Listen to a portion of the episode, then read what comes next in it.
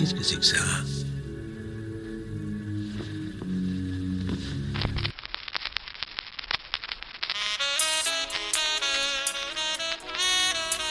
Non, non, non, non, non, non, non.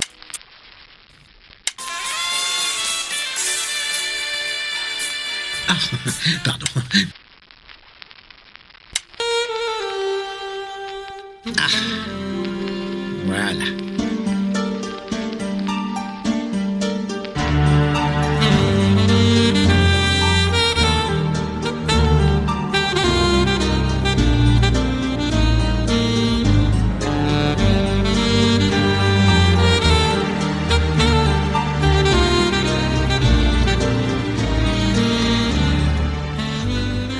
Bonjour et bienvenue pour ce neuvième épisode d'Agatha Christie.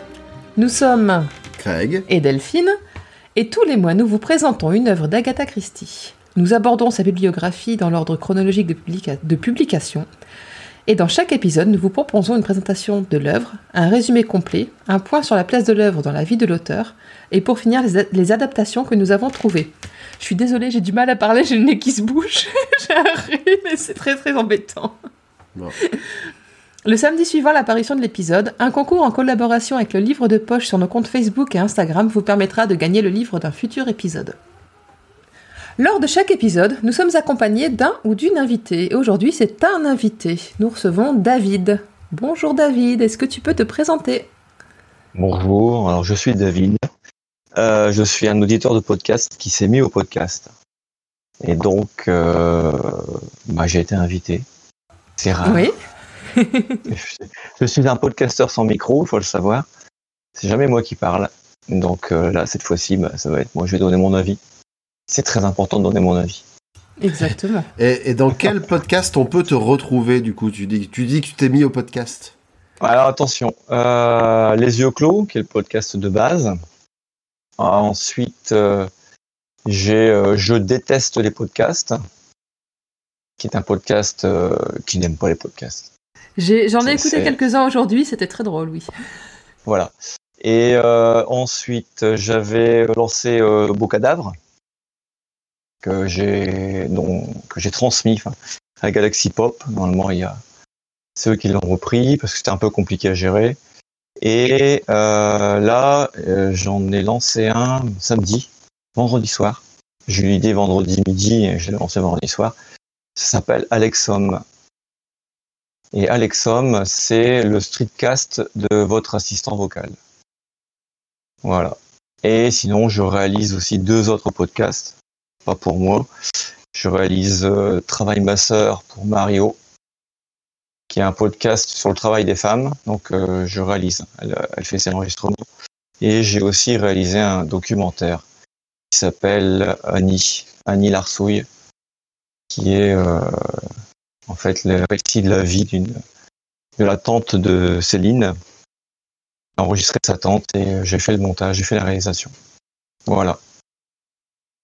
C'est pas mal. Vraiment David, quelle, quelle, quelle boulimie de, de podcast. Mais Euh, toujours sans, toujours sans ta voix. ouais, sans ma voix. Un petit peu au début d'Alexom. D'accord. Voilà. On écoutera ça alors. Ok. Et, et du coup alors ton quel est ton rapport avec euh, Agatha Christie? Il y a deux livres. Et ces deux livres, euh, il y a vraiment deux livres qui m'ont marqué. Donc le, le premier c'était euh, Ils sont 10. C'est ça, mais Ouais. c'est le nouveau Ils titre. À l'époque, 10, c'était ouais. Ils étaient Ils étaient 10, 10. À l'époque, c'était le titre euh, qu'ils ont bien fait de changer. Et en fait, ce livre est très particulier. Je l'avais emprunté, euh, j'étais au collège, je devais être en cinquième. Donc c'est il y a quelques temps.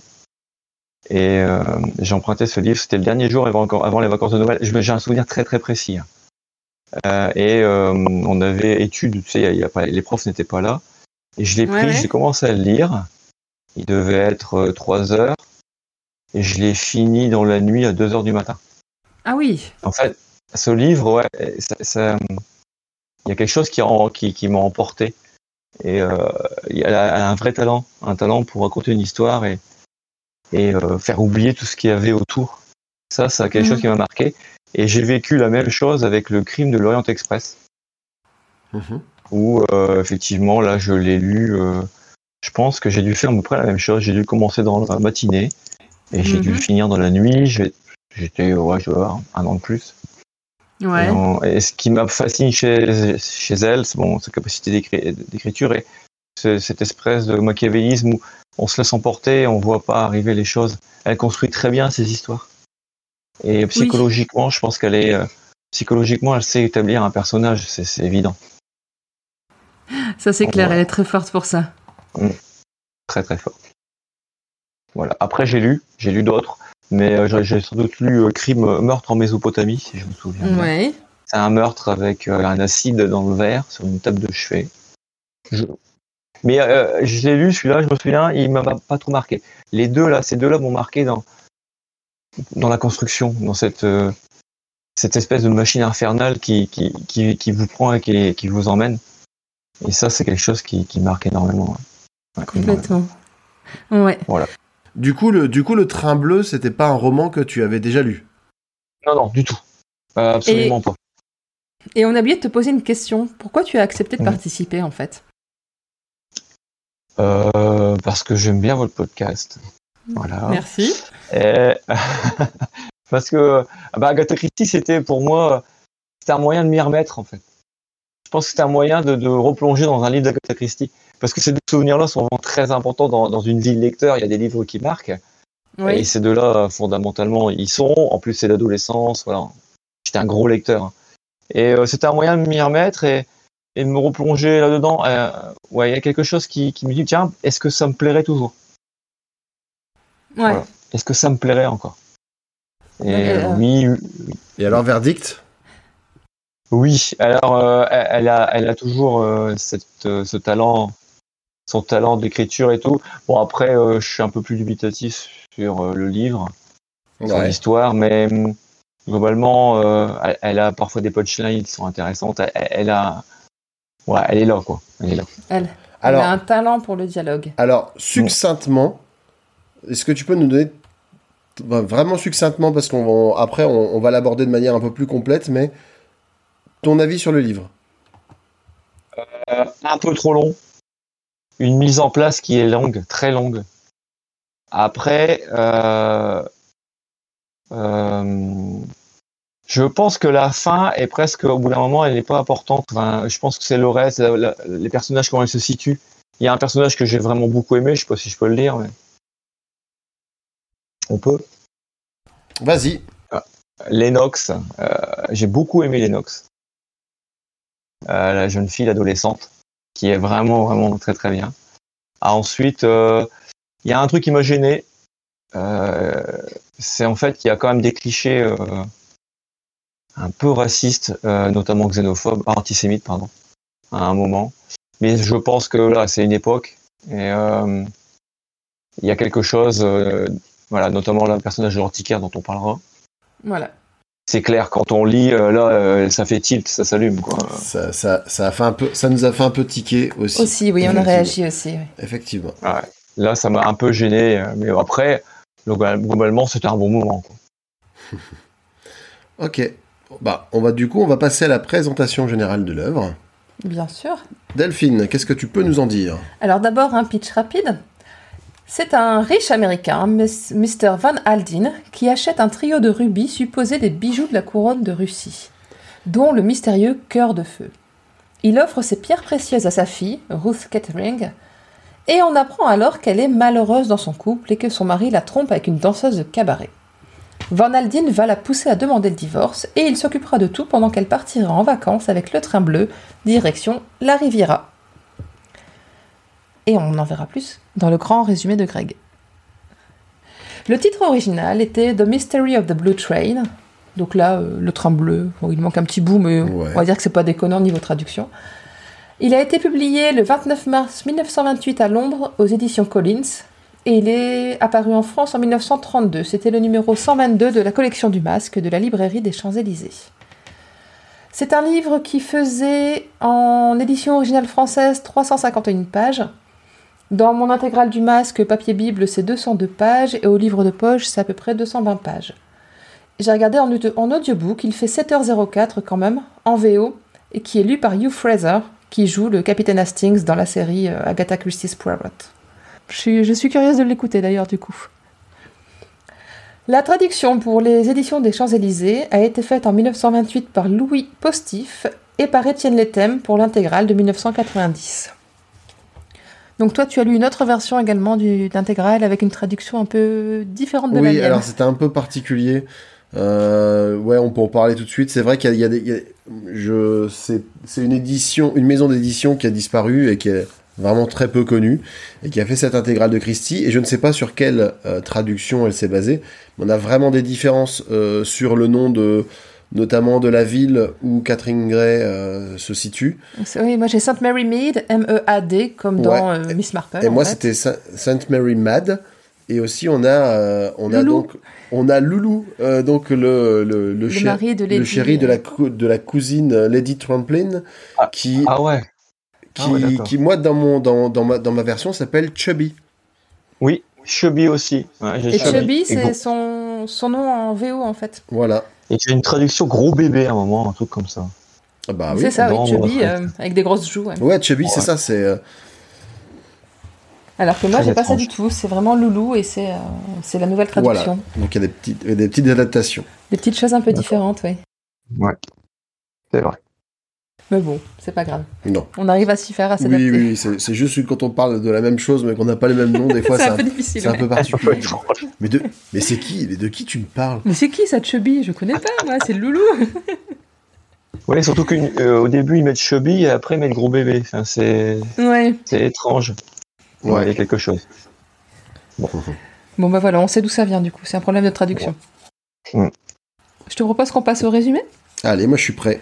Donc attention, si vous n'avez pas lu le livre et que vous ne voulez pas que l'histoire vous soit divulgachée, faites pause, filez lire le livre et revenez nous écouter. Et autrement, vous pouvez passer au chapitre suivant pour avoir notre avis. Voilà. Parce que là, le résumé, on va vraiment tout vous dire. Et David, libre à toi d'intervenir pour me corriger parce que je raconte souvent des bêtises ou pour euh, compléter euh, ce que je pourrais raconter. Voilà, dire ce que tu en penses aussi, euh, faire part de ton indignation si nécessaire, n'hésite Ouais. pas. Ah, il y en aura, il y en aura. C'est pour ça que je dis, j'avais bien compris. C'est parti C'est parti. Ok. Une transaction a lieu dans un appartement parisien. Un diplomate du nom d'Ivanovitch y retrouve une certaine Olga Krasnine. Ils savent l'appartement surveillé. Un Américain les y rejoint et reçoit un objet. Pour l'instant, on, va, on va, se contenter de dire un objet en échange d'une forte somme d'argent. Puis il repart. Lorsqu'il quitte l'immeuble, il est suivi par deux hommes qui semblent être aux ordres d'un homme aux cheveux blancs. L'homme en question fait mine de se promener et retrouve un attroupement. Un badaud lui apprend qu'un Américain a été agressé mais a pu mettre en fuite ses agresseurs avec son pistolet. Fort de ces informations, notre homme se rend ensuite chez un antiquaire en se faisant annoncer comme Monsieur le Marquis. Il est reçu par le propriétaire des lieux, Monsieur Papopoulos, et l'informe de l'échec de l'attaque, tout en assurant qu'il a un autre plan. Lorsqu'il repart, Papopoulos échange avec sa fille Zia sur la situation. On apprend notamment que Monsieur le Marquis est anglais et que ce qui semble attirer les convoitises est un ensemble de rubis. On retrouve un peu plus tard l'Américain qui est rentré pendant ce temps à Londres, plus précisément au Savoy.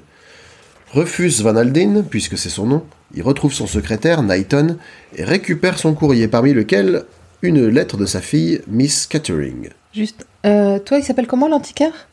Papopoulos. Alors moi, il s'appelle Papopou- Papopoulos. Ah, Attends, je regarde dans la mienne. Non, c'est un peu étrange. Ouais. euh, D'habitude, il n'y a pas autant Ça de... nous l'a déjà fait quand tu as lu une autre histoire. euh, Ouais, ouais.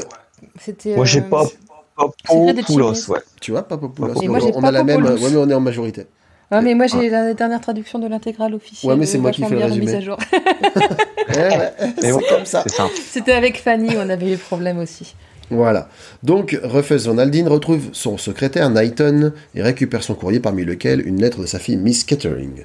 Il confie à son secrétaire qu'il compte offrir à sa fille son butin du soir, les rubis donc, qui comporte les trois plus gros du monde, ou trois parmi les plus gros du monde en tout cas, dont le cœur de feu qui aurait été porté par Catherine de Russie et qui vaudrait de 4 à 500 000 dollars. C'est ça. C'est une jolie somme. Pas mal déjà. La lettre enrage l'Américain, qui révèle que sa fille, Ruth, est, comme tu le disais, malheureuse dans son foyer, et il entreprend de lui rendre visite. Il retrouve un peu plus tard sa fille et lui demande où en est la situation avec son, mari, qu'il juge être un bon à rien ne l'ayant épousé que pour son argent, et qui a actuellement parade au bras d'une autre femme. Ruth lui, lui révèle qu'elle ne l'aime plus. Il lui offre les rubis et lui conseille de divorcer avant de repartir, persuadé que qu'elle ne lui dit pas tout. Il reçoit ensuite Mr. Gobi, directeur d'une agence de détective, puis son gendre, Derek Kettering, à qui il annonce le projet de divorce monté avec sa fille. Loin de se départir de son calme, Derek propose d'attendre la mort de son père, faisant de lui un lord et de sa femme une noble, prétendant que c'est dans ce but que Ruth l'a appelé, l'a épousée. Il la dépeint d'ailleurs sous un jour plutôt froid, indiquant notamment qu'elle n'aime personne plus qu'elle-même. Déconcerté, Rufus retourne chez sa fille, non sans croiser un ancien galant de cette dernière qu'il ne reconnaît pas tout de suite. Il s'agit en réalité d'un certain comte de la Roche, dont Ruth s'était entiché à Paris, quelque temps avant de rencontrer Derek. Lorsqu'il lui demande si elle l'aime, elle élude la question. On revient sur Derek. En repartant de la chambre de son beau-père, non sans avoir croisé une femme aux beaux yeux gris, il est allé voir Mireille, sa maîtresse, une danseuse parisienne. Il lui raconte ses déboires. Elle lui avoue sans trop de difficulté ni de gêne qu'il l'intéresserait beaucoup moins s'il était sans le sou. Elle va jusqu'à lui suggérer un accident arrivant à sa femme qui lui permettrait d'hériter d'une jolie somme, et elle d'un beau rubis. Elle révèle également que Ruth aurait prévu, sous couvert d'un séjour sur la Riviera, de rejoindre son amant de La Roche à Paris. Mais comment elle sait tout ça? Ha ha Même pour l'histoire des rubis, comment elle le sait tu vois Ha ha, bah on va voir plus tard. Derek quitte les lieux. Il y a quand même, pardon. il y a quand même un festival de clichés euh, assez Ouais. impressionnant euh, Déjà dès le début. sur, les, oui. sur les femmes. euh, Waouh! Ah mais ça passe Ça, parce ça que c'est une, c'est femme qui les écrit. Non, non, non. Non, C'est- elle est passée ça, le c'est festival du c'est- patriarcat aussi. Le papa Ça, c'est- décide pour la fille. euh, Alors ben ça, ça- Alors, la- le point de vue sur le divorce s'explique par la situation actuelle de Oui. d'Agatha Christie au moment de l'écriture. ouais. Et pareil, son point de vue sur les, les femmes qui, euh, qui craquent pour les hommes euh, sans honneur, ça se comprend aussi quand tu sais que son mari l'a trompé. quoi. C'est juste après, alors. C'est juste après le. C'est juste après, euh, je c'est pendant leur. euh, à ce moment-là, bon, j'y reviendrai après, mais c'est pas grave. Au moment de l'écriture, son mari la supplie de divorcer, elle, elle refuse parce que pour elle, ça ne se fait pas de divorcer. Elle a beau être progressiste à sa manière, ça n'en reste pas, quel- pas moins quelqu'un de la bourgeoisie anglaise, Voilà. et donc avec euh, des choses qui se font et d'autres qui ne se font pas. Il y a une certaine étiquette Tout à à fait. suivre. Et l'Amé- l'américain aussi qui achète le titre de noblesse, quoi.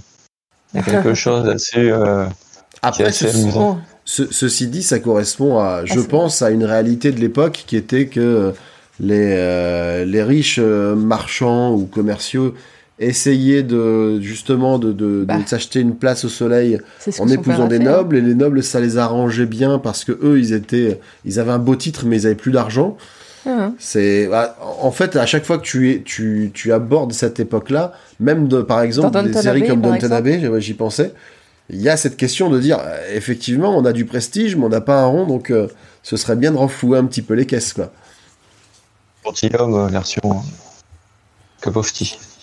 C'est ça. c'est ça Et même Agatha Christie, son père était un, un homme d'affaires américain assez fortuné. Sa mère était issue de la haute bourgeoisie, mais sans le sou.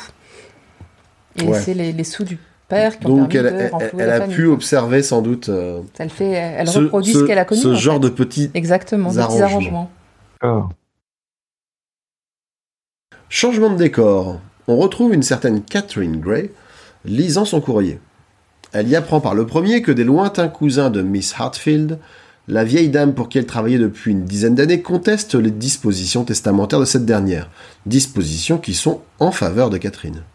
Le second courrier lui apprend qu'elle est désormais riche, son ancienne maîtresse ayant fait des déplacements juteux tout en vivant chichement.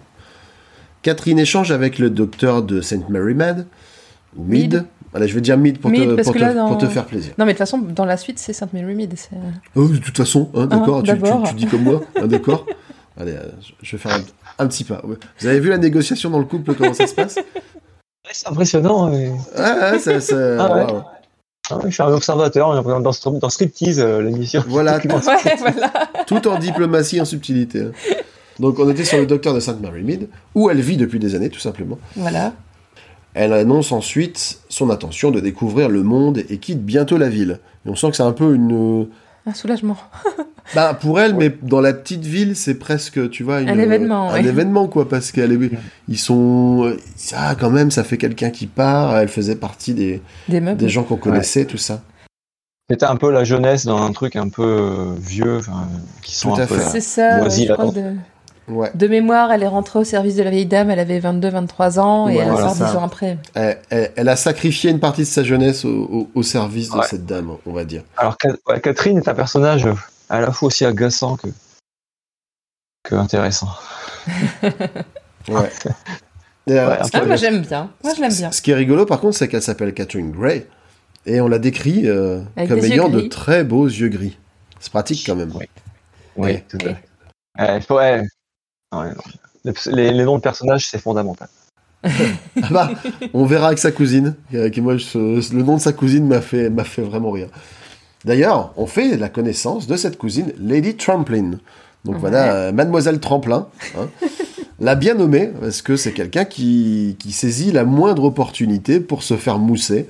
Euh, elle s'est auto-catapultée par, des, par d'avantageux mariages dans la bonne société. Complètement. Donc, euh, elle a acquis lors d'un lors d'un mariage la noblesse, elle a acquis lors d'un autre mariage la richesse. Et euh, ces derniers temps, c'est un peu plus difficile parce que son quatrième mari, qui est beaucoup plus jeune qu'elle, oui. Ah bah là c'est Lady. Tum. Alors dans des versions de Delphine, elle me montre c'est. Lady Tumplin. Templin. Tumplin. T-A-M-P-L-I-N. Euh, moi, j'ai ça aussi. Ah, toi, maintenant, Ah, toi, tu vas avoir la même chose que moi. dois je avoir la même chose Tu que vas- Grey, je pense. c'est- Attends, attends, attends. Euh, ouais, faut que je cherche, mais euh, oui. Il était pas là toi, Les noms, les tu noms, c'est une aventure. hein. Il est plus là ton livre? Ah ouais, ouais, c'est quelque chose. Ouais, Templin, attends, hop, je, je fais ça contre. Mais normalement, ouais, ouais, je crois que. Alors, Lady Templin est impressionnante, ouais. elle- C'est une, une reine du Monopoly matrimonial. C'est ça. Euh, non, elle est très, très, très, très forte. Ouais, c'est un peu ça. C'est mané... ouais. Est-ce que là, on découvre aussi sa fille et euh, sa fille, je crois que Lennox commence à parler, c'est sa fille? Ouais. Et Lennox, Lennox, ouais, Lennox, c'est ça, c'est Lennox. Ouais, ouais. Euh, Là on est et d'accord. sa fille, ouais, et sa fille est extraordinaire. Parce Ah. que elle a, elle a une lucidité sur sa maman. euh, Ah oui. ah, Une ouais, très, lucidité très, et en même temps, un- elle lui pardonne quoi. Oui, elle sait Ouais. qu'elle est comme ça, elle, voilà, elle, elle la prend telle qu'elle est, mais elle n'est pas Ouais. dupe. Donc effectivement, la, alors là- oui, la cousine en question, elle, elle- elle Ouais. vit dans un, dans un bel appartement euh, niçois, mais elle Mhm. connaît euh, des temps plus difficiles financièrement. Et ayant appris la bonne fortune de, de- de sa cousine Catherine, Croisé euh, il y a très longtemps à un mariage. voilà, qu'elle, en fait qu'elle ne connaît pas, mais elle se dit, oh, ce- ce serait- mais si tu te rappelles pas, franchement, on a passé des super moments, Ouais. une demi-heure. C'est ça. Donc elle compte bien en profiter. Et du coup, elle la convie à- à la rejoindre.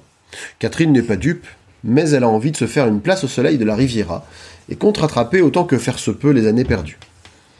Elle recroise ce mystérieux jeune homme, j'ai mis entre parenthèses Catering, Mhm. interrogation, ce qui la trouble grandement. Là, il y a un passage qui est intéressant parce que je crois qu'il il- il dit qu'il a ses yeux gris. Ouais, Ses yeux gris lui vont lui porter malheur. exactement. Il y a quelque clair. chose. Il y a quelque Et elle- chose à ce moment-là.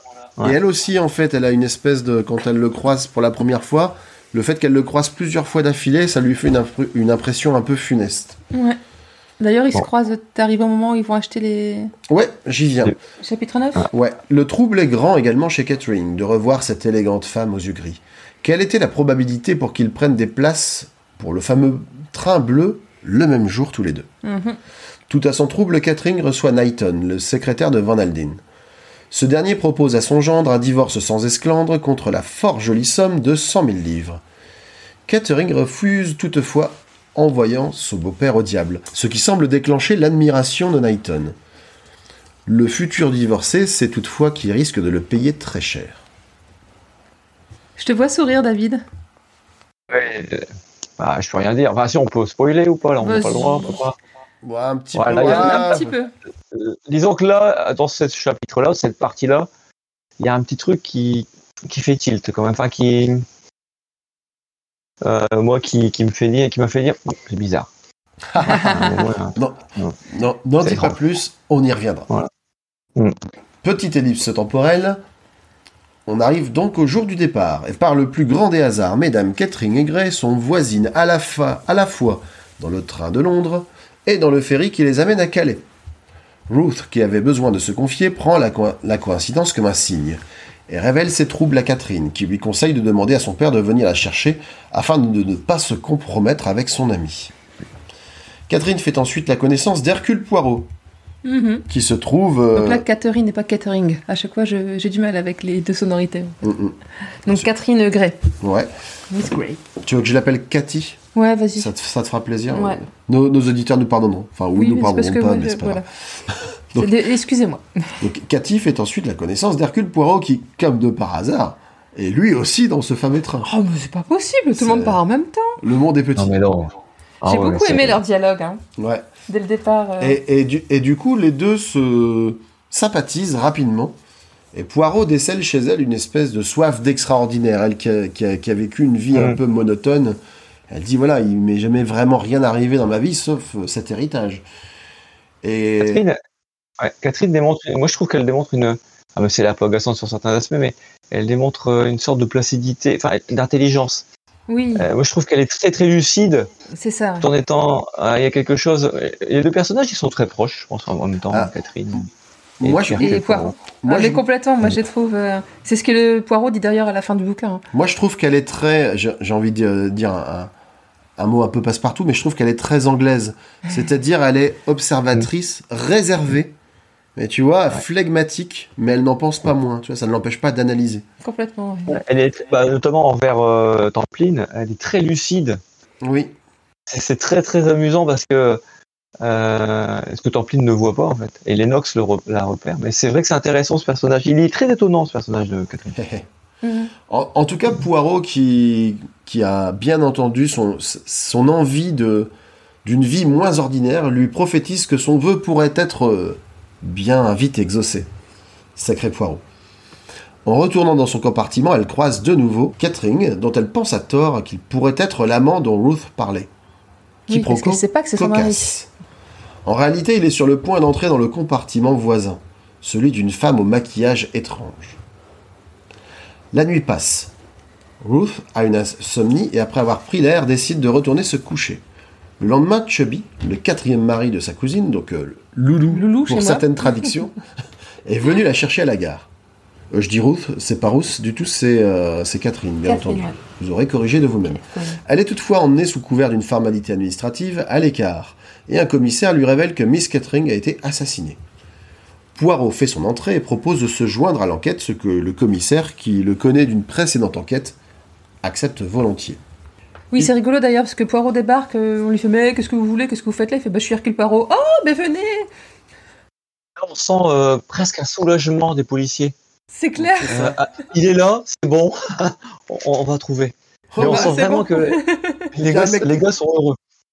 Il y a un mec compétent dans la place. Allez, Allez, c'est- pour toi, vas-y. C'est ça. vas-y. C'est exactement ça. Ils se rendent dans le compartiment et constatent que la défunte, morte étranglée, a été défigurée par un coup post-mortem. Elle la reconnaît toutefois à une verrue sur le poignet. Là j'ai marqué quelle Un grain de observation. beauté. Hein? À moi, c'est dans, le- dans ma traduction à moi, c'était verrue. Une petite verrue sur le poignet. Tu dis très élégant. Tu, tu regardes les, les petites, euh, les petites verrues des, des gens. C'est Je sais plus dire ça. ça va beaucoup nous animer. Désolé, chers Un auditeurs. minuscule grain de beauté qu'elle avait sur le poignet. Ah ben moi, c'était une verrue. Mais du coup, moi je tourne les pages au fur et à mesure pour suivre, parce qu'avec sa traduction approximative, je suis pas sûre d'avoir tout. Hein. En fait, c'est pas la même histoire. J'essaye aussi, moi, en même temps. vraiment désolé, mais c'est. Quand on parle de la qualité des traductions, vous voyez, c'est pour ça qu'on Voilà. parle des traducteurs aussi D'ailleurs, c'est une aventure d'Achille Choufleur. Euh, le célèbre détective euh, luxembourgeois. Et voilà, c'est, Ça me euh, rappelle c'est un peu les, traductions de Lovecraft. Il y, a eu, il y avait les mêmes choses dans les traductions de Lovecraft à la même C'est époque. vrai parce que un peu après. Ah ouais, ouais. Mais ça tombe, c'est les C'est mêmes traducteurs qui ont commis. qui ont commis ça. Oh la vache. Voilà. Passons cette histoire de. Je- J'aurais une anecdote à raconter Voilà. après. Après avoir échafaudé plusieurs hypothèses, Poirot propose à Catherine de lui rendre visite lors de son séjour sur la Riviera, ce qu'elle accepte volontiers. Est-ce que tu as parlé de la mallette avec les initiales RVK qui a disparu pendant. On le, on le, on le sait pas encore à ce si. moment-là, si. Juste là, ils le disent là. Une mallette marocain rouge portant les initiales RVK. Et elle a repéré la mallette sur les genoux de la femme de chambre euh, quand elle a été dans le, dans le wagon de roue. Franchement, le sens de l'observation, euh, la graine, euh, la graine d'enquêtrice, hein, quand même. Mais hein. ouais, complètement. Toi, t'as une Ah, verrue, ouais. t'as une mallette sur les genoux. Pas une verrue, un grain de beauté. Euh, Peut-être elle a une mauvaise vue. Très observatrice. Mais elle louche un peu. Et c'est d'où le charme de ses beaux yeux gris. Ouais, alors des yeux gris, euh, sont plus. euh, Ouais, déjà des yeux gris, c'est ça. ouais, Quelques temps, ouais, quelques temps plus tard, Catherine dévise avec sa cousine qui tente de la persuader de tirer un profit financier de sa mésaventure.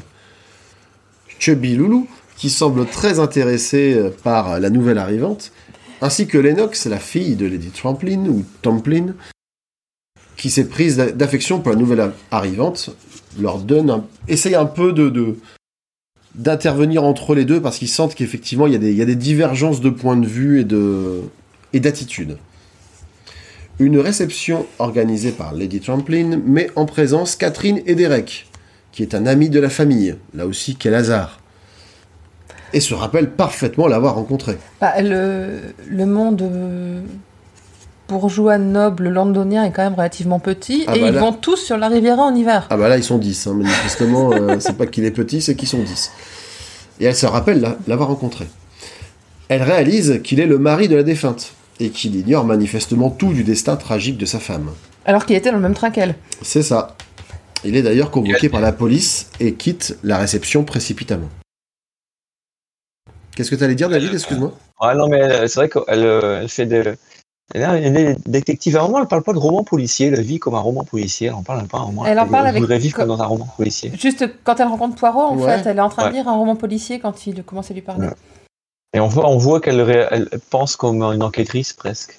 Parfois, elle fait, des, elle fait des associations. C'est un poireau Complètement, féminin. Il y a, il y a très très souvent euh, dans les enquêtes de Poirot un second personnage qui se pique un petit peu de logique. Alors des fois complètement à travers, mais il y en a qui, se- voilà, il y en a qui se débrouillent mieux que d'autres. Voilà. Et on sent au fur et à mesure l'affection de Poirot pour euh, Catherine qui va, qui va se développer. Tu, Ouais. tu sens qu'il. Il la protège. il et- Ouais, ouais, il y a- il y a quelque chose de très euh, paternel. Amoureux, je sais pas. Non, non, non. Mais paternel, paternel. je pense. C'est paternel, ouais. ouais. Je pense que Poirot ne peut pas être amoureux de quelqu'un d'autre que lui-même. D'ailleurs, on en parlera Ah, pour l'adaptation.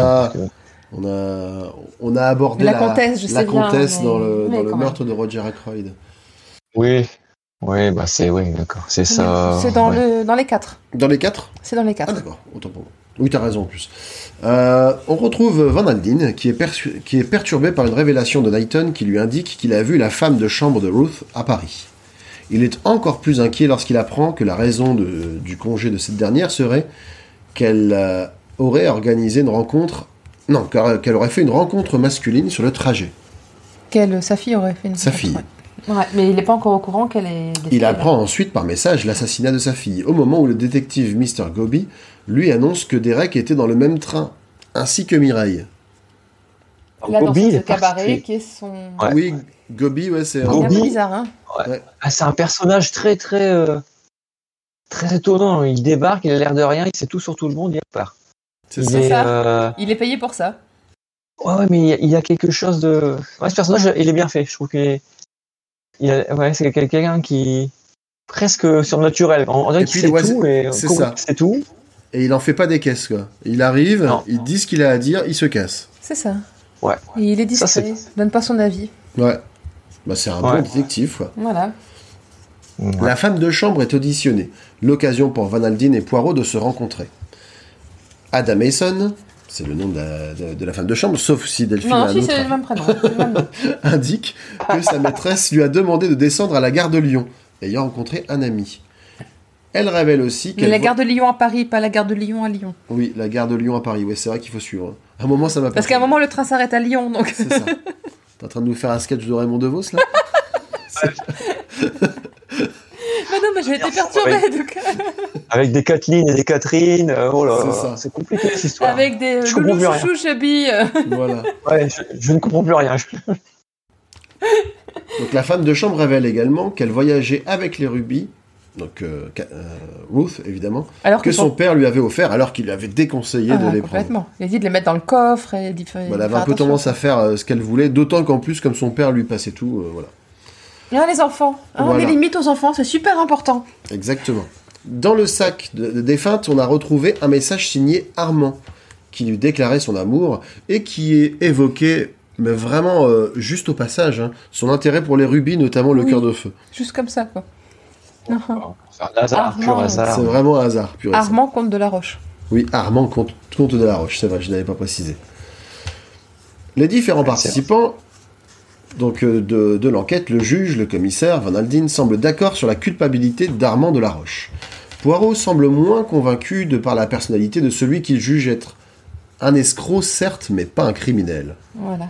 Il sait Généralement, c'est néanmoins soit l'un, soit l'autre. Que et ce dernier loue une villa à Antibes en ce moment même. Une fois seul, Van Aldine propose à Poirot de travailler pour lui. Il donne les détails de ses échanges avec Derek, parfois avec réticence. Poirot note l'heureux hasard qui fait de Catherine un homme fortuné, lui qui était sans le sou. Il hérite de 2 millions de livres que sa fille avait reçus en cadeau de son père pour son mariage. Et, et que sa femme, femme, du coup. Et, comme il n'y a pas de testament, c'est le mari qui C'est hérite. pour Bibi. Ça, c'est super. Armand de la Roche est interrogé. Du coup, ça en fait un suspect idéal, d'ailleurs. Évidemment.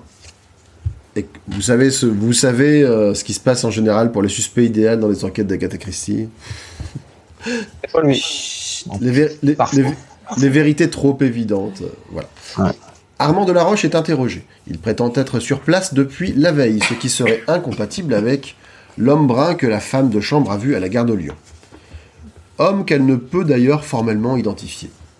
C'est ensuite au tour de Derek, qui prétend ne pas avoir de nouvelles de sa femme depuis trois semaines, mais qui pourtant juge que sa femme a dû être tuée pour les fameux rubis, dont il n'aurait pas dû être au courant. Mais oui, Mais puisque nous, personne ne lui en a parlé, ne lui Sauf en a que parlé nous, on- sauf Mireille, mais Sauf que personne nous, ne on le sait sait. que c'est euh, par Mireille, mais euh, les enquêteurs ne le savent pas. Mm. Au restaurant de l'hôtel Negresco, Derek reçoit la visite de Mireille, qui semble persuadée qu'il a supprimé sa femme pour toucher l'héritage, et l'en félicite carrément. Elle, elle est vraiment euh, franc du collier, quoi. Et Alors Mireille, par contre, euh, voilà, le personnage est... euh, Ah, il est immonde. euh. Ah oui, Ah, mais elle, complètement. elle a absolument aucune moralité, du début à la fin. Ah ouais, ouais. C'est... C'est impressionnant, quoi. et et d'ailleurs, caricatural. Ouais, et, et d'ailleurs, pour, pour bien montrer que du coup, elle est, c'est une femme très pragmatique, faute de Mhm. meilleurs termes, euh, elle se propose Vénale. d'aider euh, Derek à dépenser sa fortune nouvellement acquise. Mais oui, Oui. vénal. Ouais, là, le... Elle est vénale, ouais, mais alors c'est le cliché de l'actrice euh, Sur Vénal. Ah, hystérique, entre guillemets, hystérique, entre guillemets, parce qu'on est là-dessus, euh, colérique, euh, C'est une diva. manipulatrice. C'est, euh, c'est vraiment une diva, quoi. Oui, c'est ça la diva. Ah ouais. Ah ouais. En tout cas, Derek ne l'entend pas de cette oreille, encore touché par l'aveu de Mireille selon lequel elle ne voudrait pas de lui sans le sou. Mhm. Je pense qu'il a quand même été touché dans son orgueil. Bah, un et, ouais, puis, quand euh, et puis, euh, il est malgré tout. Surtout que si on écoute ce que dit Lennox, c'est un gars qui plaît plutôt pas mal aux Ouais, quoi. ouais, ouais, donc, ouais. euh, Et puis, il est peut-être aussi un peu sous, sous le coup aussi de la, la mort de sa femme. de la mort peu. de sa femme. Et puis, t'as quelqu'un qui vient te voir en disant Au fait, je sais que t'as tué ta femme, mais ça me dérange pas. Mhm. Euh, pardon En tout cas, bi- bien que toujours sous le charme de la danseuse, il se lève et va à la rencontre de Miss Gray, qui arrivait, pour l'inviter à déjeuner et se soustraire à l'influence de Mireille. Un peu plus tard, Armand reçoit la visite de cette fameuse Mireille, furieuse de l'affront que Derek lui a fait. Mhm. Elle dit qu'elle est persuadée qu'il a tué sa femme et qu'elle est prête à donner tous les détails à la police. Armand ne semble pas pressé de se mêler à cette histoire et part chercher un colis. Quand il rentre, il constate que ses affaires ont été fouillées, sans doute par la police. Oui, il avait mis un, un cheveu dans la serrure de son secrétaire. euh, Dans la, sé- dans- de son, le meuble, un du- secrétaire. Ouais, près du, près du tiroir qui contenait un double fond de son secrétaire. Voilà. Très précis. Là, là qu'on, enfin moi on voit que le personnage est vraiment un escroc euh, plus qu'expérimenté. Voilà. Oui, Ça, bah là, on, nous a expliqué en long, en large, en travers qu'il séduit des femmes, on profite pour leur subtiliser Ah ouais. une partie de leur fortune ou des bijoux, des choses comme ça, et il les maintient sous silence euh, par un certain chantage euh, sur des lettres d'amour et Et compagnie. Quoi. Et ces domestiques aussi, on en a parlé, mais ils sont un peu, euh, ils sont bien truands aussi les domestiques, ils sont bien Je, patron. je, hein. je- je sais pas s'ils sont truands ou, sont- s'ils sont fidèles à leur maître qui leur, euh, Ils en parlent. euh, Il y a une explication après, par le, notamment par le majordome, qui explique qu'il a, il a accepté de mentir pour son maître parce que euh, il pensait que c'était une affaire de femme. Mais quand il sait que c'est une affaire de meurtre, là, il finit par dire la vérité. Ils- je pense qu'ils sont conscients que c'est un escroc. Enfin, il escroque. Oui, les- ça, les- ça, oui. oui, oui. Ça oui. Ils en sont parfaitement conscients. Moralement, ils savent qu'il fait. euh, Pour les Anglais d'ailleurs, c'est étonnant. mais- Ah, ils sont bah, pas tout- anglais, ils sont français. Non, ils sont français. Mais Euh, c'est le français, je crois, en plus. hein. Mais le Ouais. comte de la Roche aussi est français, de toute façon. De toute façon, voilà, les D'ailleurs, escrocs, ils sont, et- les escrocs sont Les escrocs français. sont il, y a pas mal, il y a pas mal de Ouais. tacles sur la sûreté Ouais. des trains français. Sur Euh, la qualité de la police française, Voilà. On prend cher. Sur, euh, les les- hôtels français. Les, administrations françaises. D'ailleurs, c'est assez rigolo à un moment parce que je ne sais plus quel personnage fait l'observation, je me demande si c'est pas Catherine, qui dit que justement les Anglais de la Riviera se comportent un peu comme des colons. Oui. C'est-à-dire qu'ils jugent vraiment qu'ils sont une race supérieure et que tous ceux qui sont autour d'eux sont un peu des subalternes. Un peu l'impression que les gens habitant en Dordogne il y a quelques et, années avaient. et- ouais. et j'ai trouvé, j'ai trouvé ça assez rigolo de la part d'une Ouais. d'une riche anglaise quelque part. Mhm. Comme- C'est comme- Agatha Christie, en fait, qui parle. Peut-être qu'elle a une certaine lucidité parce qu'elle le fait aussi, ça. il y a, temps. il y a Je de fortes chances. Enfin, pour moi, c'est chances. clair. Pour moi, c'est clairement ça. C'est vrai que Catherine, elle a, ouais, elle a ce recul sur les Anglais aussi. ouais. Ouais. Pendant ce temps, on va, la retrouver. Pendant ce temps, chez Lady Tramplin, Lennox soutient Catherine, qui est excédée par son hôtesse et sa volonté de l'exploiter. Elle glisse au passage que, connaissant Derek, elle le pense épris de Miss Grey, qui n'est pourtant pas son genre. Je mets des guillemets parce que c'est ce qu'elle dit. Cette dernière est toutefois choquée de son attitude face à la mort de sa femme. Poirot lui téléphone, donc à Catherine, et vient la chercher pour lui faire rencontrer Van Aldine. Il semble avoir deviné ce qui se trame en Derek- entre Derek et elle. J'ai mis entre parenthèses Poirot, le champion de l'amour. C'est dès qu'il y a une histoire de cœur, Poirot, il est au taquet. Je pense qu'il Il est un petit peu fleur bleue. Il est un peu Ah, fleur bleue. Complètement, hein, euh, 100% fleur bleue. C'est lui, c'est voilà. un petit cœur d'artichaut pour les autres. Exactement, exactement. Elle révèle la teneur de son échange avec euh, bah, avec Ruth. Knighton, le secrétaire, ne semble pas non plus insensible à ses beaux yeux gris. Décidément. Ah, ah. L'un des mystères de l'enquête concerne l'identité de l'homme du quai. Sans doute quelqu'un de déguisé. Les protagonistes se retrouvent un peu plus tard le temps d'une partie de tennis. Knighton et Catherine ont fait plus ample connaissance durant le trajet en voiture et le courant semble passer entre eux. On voit une espèce de petit euh, triangle amoureux euh, qui se dessine. Ouais. Knighton, Ouais, ouais. confesse, Knighton confesse son admiration pour Poirot qu'il a déjà vu à l'œuvre. Poirot confronte Miss Grey puis Derek au sujet d'un étui à cigarette retrouvé dans le compartiment de la défunte. Catherine se défend d'y être allé, indiquant euh, avoir occupé sans le savoir le compartiment voisin. Bah, Alors c'était ça, pas- c'était bizarre. Ouais, bah en fait, Et bah, juste- il- il- c'est justifié. En fait, il nie. Nous, on sait que c'est pas vrai, mais il nie parce qu'il sait que si si C'est on sait si, si- voilà, si on sait qu'il est qu'il est entré dans le On sait pas compartiment de encore sa qu'il est entré dans le femme, compartiment de sa femme. On sait qu'il est entré dans le compartiment de Mireille, qui était le compartiment voisin. mais il y a- une confusion. D'ailleurs, on en reparlera euh, dans, dans Ouais. la dans l'adaptation, mais il y a il y a une confusion par plusieurs personnages entre les deux compartiments. Oui. Ouais, il y a pas un échange? Non, c'est pas un échange de compartiment. Bah, Non, ça c'est dans le dans dans le, l'adaptation. Ah oui, dans le- d'accord. Oui, c'est vrai. Je viens de la voir, je viens de la voir. Je viens de finir juste avant. Donc Poirot révèle ensuite à Van Aldine qu'en faisant surveiller le comte de la Roche, il a pu intercepter un colis qu'il avait envoyé. Colis qu'il ouvre séance tenante et qui contient les fameux rubis. Pourtant, Alban a toujours son alibi. Poirot s'interroge toutefois sur la présence de... Alors, coup, c'est dans de Papopoulos C'est Papopoulos, c'est ça? Papopoulos. À Nice, Et c'est Armand de la Roche. J'ai dit quoi? Alban. Ah pardon. allemand, ouais. Donc Papopoulos, l'antiquaire est aussi euh, connu pour être un petit peu un receleur. hein. Ah, ah. Papopoulos. Ah, Ah bah, bizarrement est à Nice avec sa fille, Zia. ouais. Oui. Non, mais d'accord, c'est bien Zia. ouais, c'est la copine d'Esteban et de Tao.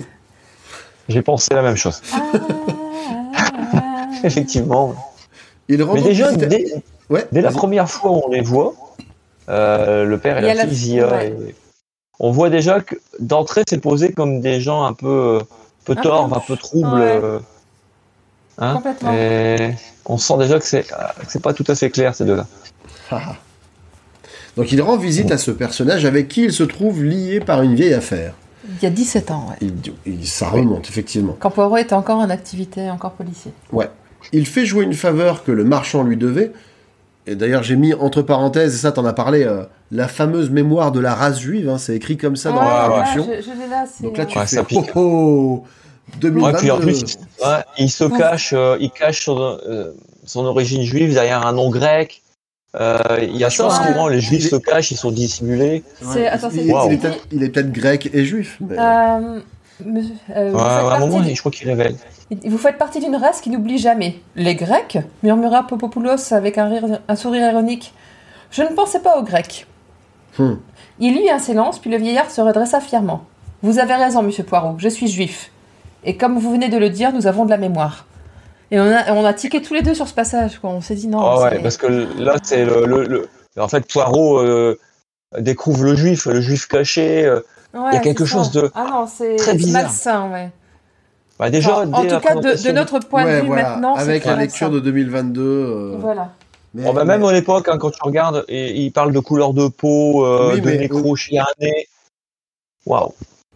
Mais, mais rappelons-nous, rappelons-nous aussi les réflexions. euh, je sais pas si tu as écouté notre épisode sur les quatre justement, Sur les Chinois? Avec euh, les Chinois. Ah ouais. euh, Le serviteur chinois Ah qui ouais. parlait, Avec, qui parlait euh, voilà, nègre, du coup, comme qui, qui ouais, Faut- c'est ça, qui, qui- parle en, en employant que des infinitifs, euh, qui des trucs comme ça, qui, qui, qui jure sur la mémoire de ses ancêtres. Enfin, tu dis, Mm. waouh, c'est vraiment euh, bon.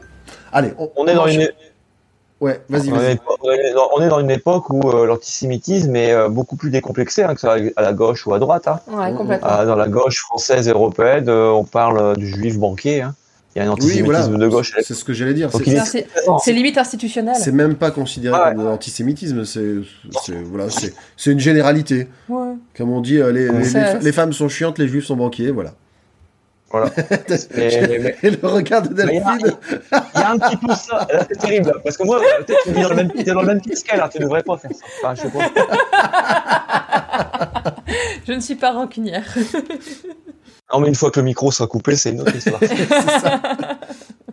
non, mais c'est vrai que là, on, on sent quand même il y a des clichés sur les femmes.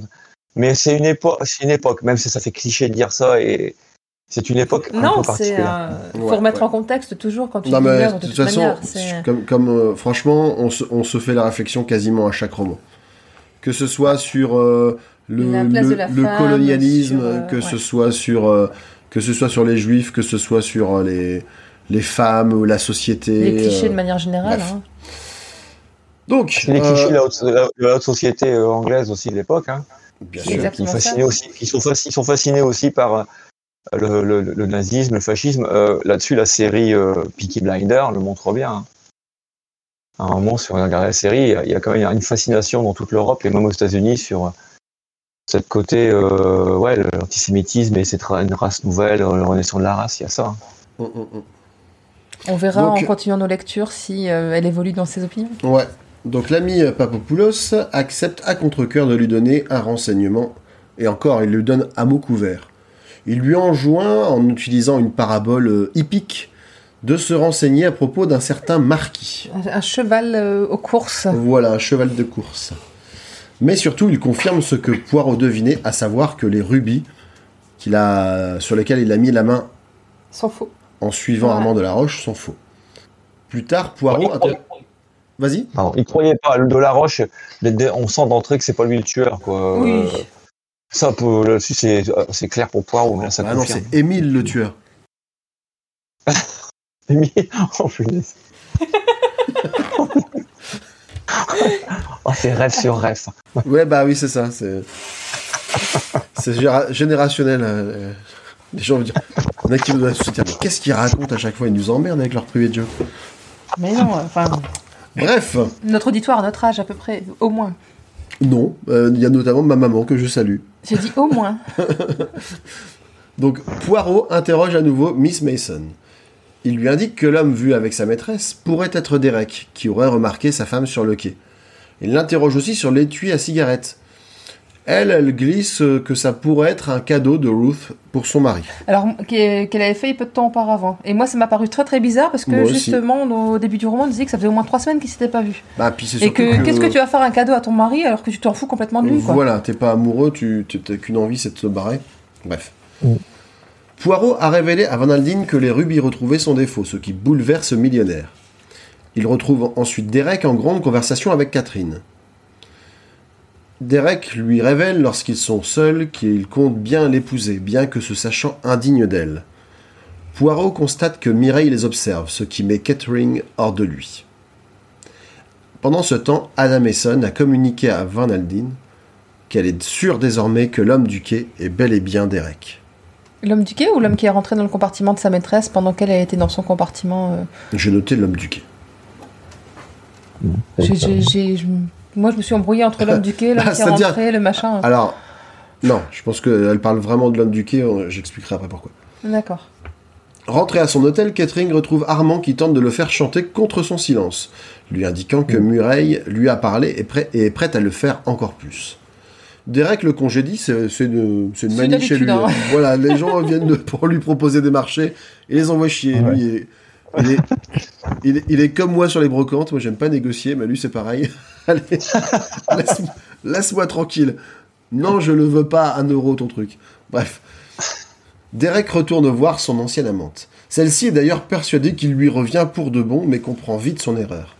Elle menace donc de révéler qu'elle l'a vu s'introduire dans le compartiment de sa femme et qu'au sortir, celle-ci était morte. Et là, je me dis, mais comment elle sait qu'elle était morte? Eh bien entendu. Non, mais oh, Eh, personne ne sait à quelle heure elle est morte et elle le sait. Non, mais c'est quoi Elle le sait. ouais. Poirot met Et en Mireille, garde- c'est Oui, vas-y. ah, Mireille, est de plus en plus, de plus en plus teigneuse. Ce qui est, ce qui est, ouais, on, on En fait- continue dans son personnage. Quoi.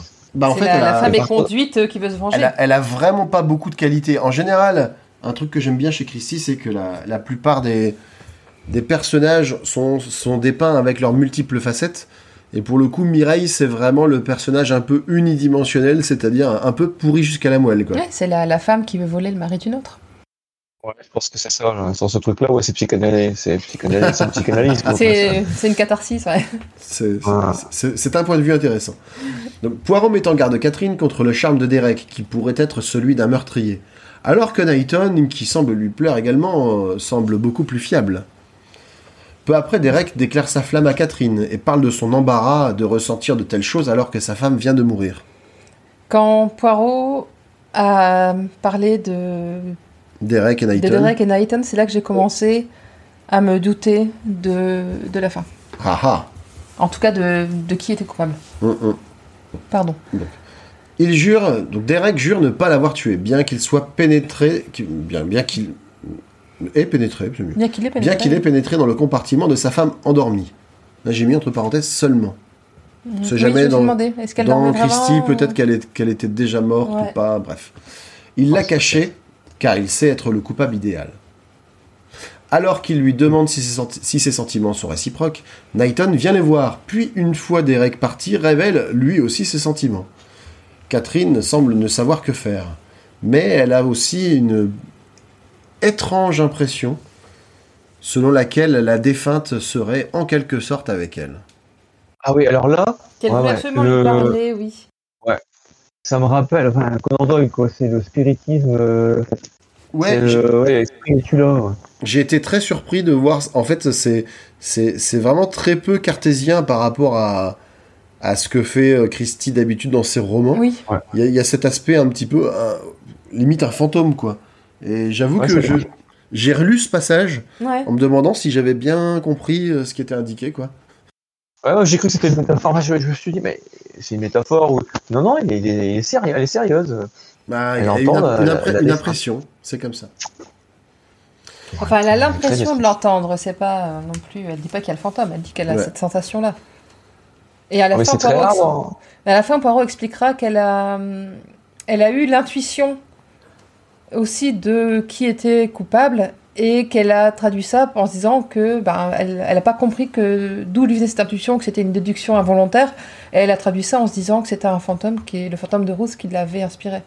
C'est comme ça que je l'ai compris dans les explications de Poirot Enfin, le, fin. le- le fantôme qui, est- qui donne quand même des indications précises parce que pour le coup, Ouais. euh, à ce stade, en tant que lecteur, tu sais pas si euh, la femme veut, le fantôme veut la mettre en garde contre l'un ou l'autre. Exactement. On, en- on- on y reviendra. Mais on n'a pas toute, euh, toute la pensée de ça. Non plus. Knighton s'ouvre à Poirot sur une proposition d'entrevue de Mireille que Van Aldine a refusée. Poirot lui rend visite en se prétendant investi par le milliardaire, le milliardaire et l'interroge. Elle révèle ce qu'elle sait, à savoir l'effraction de Derek. Poirot s'étonne qu'elle sache que Ruth était déjà morte à ce moment. Mhm. Elle dépose officiellement. Derek va donc être arrêté. Poirot mentionne également l'implication du marquis dans cette affaire qui ne change pas vraiment ses hypothèses. On sent qu'il commence à avoir son petit, euh, son petit déroulé des événements qui Ça se... commence à venir, ouais, les- cellules grises vont fonctionner. Ouais.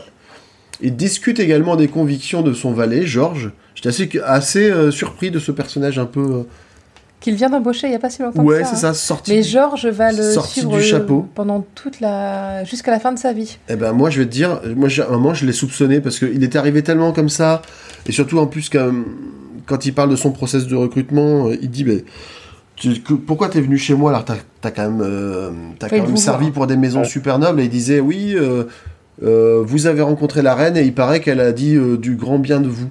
Et je me suis dit La pas la reine, le roi, non? Le- la reine. La Non. reine? Bah, Famille royale, la- ouais, c'est famille royale, je c'est la reine. Ça doit être euh, la Mais, reine. euh, ouais, il- c'est peut-être. Il est, il est pas mal, enfin, le personnage, il est. Ouais, c'est, il est pas mal, ouais. J'aime bien, moi, le personnage de, de Georges. Bah moi du coup en fait chose, hein. il était tellement catapulté que je me suis dit euh, Il dit Sa Majesté, il dit pas la reine. ah oui ok. Donc Ouais, effecti- c'est- effectivement. Sa Majesté s'était compor- comportée envers, envers vous avec beaucoup d'amabilité Ouais, et à- la plus haute opinion À l'époque, effectivement, c'était euh, c'était le roi. Autant, Mhm. autant pour moi. Il un personnage très efficace, hein, un domestique très efficace. Il y avait Oui. une tâche, là, c'était déjà nettoyé. Ça, C'est ça ça. plaît à Poirot. voilà. Ah ouais, ouais. Ah, j'ai fait une bien de avec gras. Non, non, il n'y a plus de tache de gras, c'est. Ouais.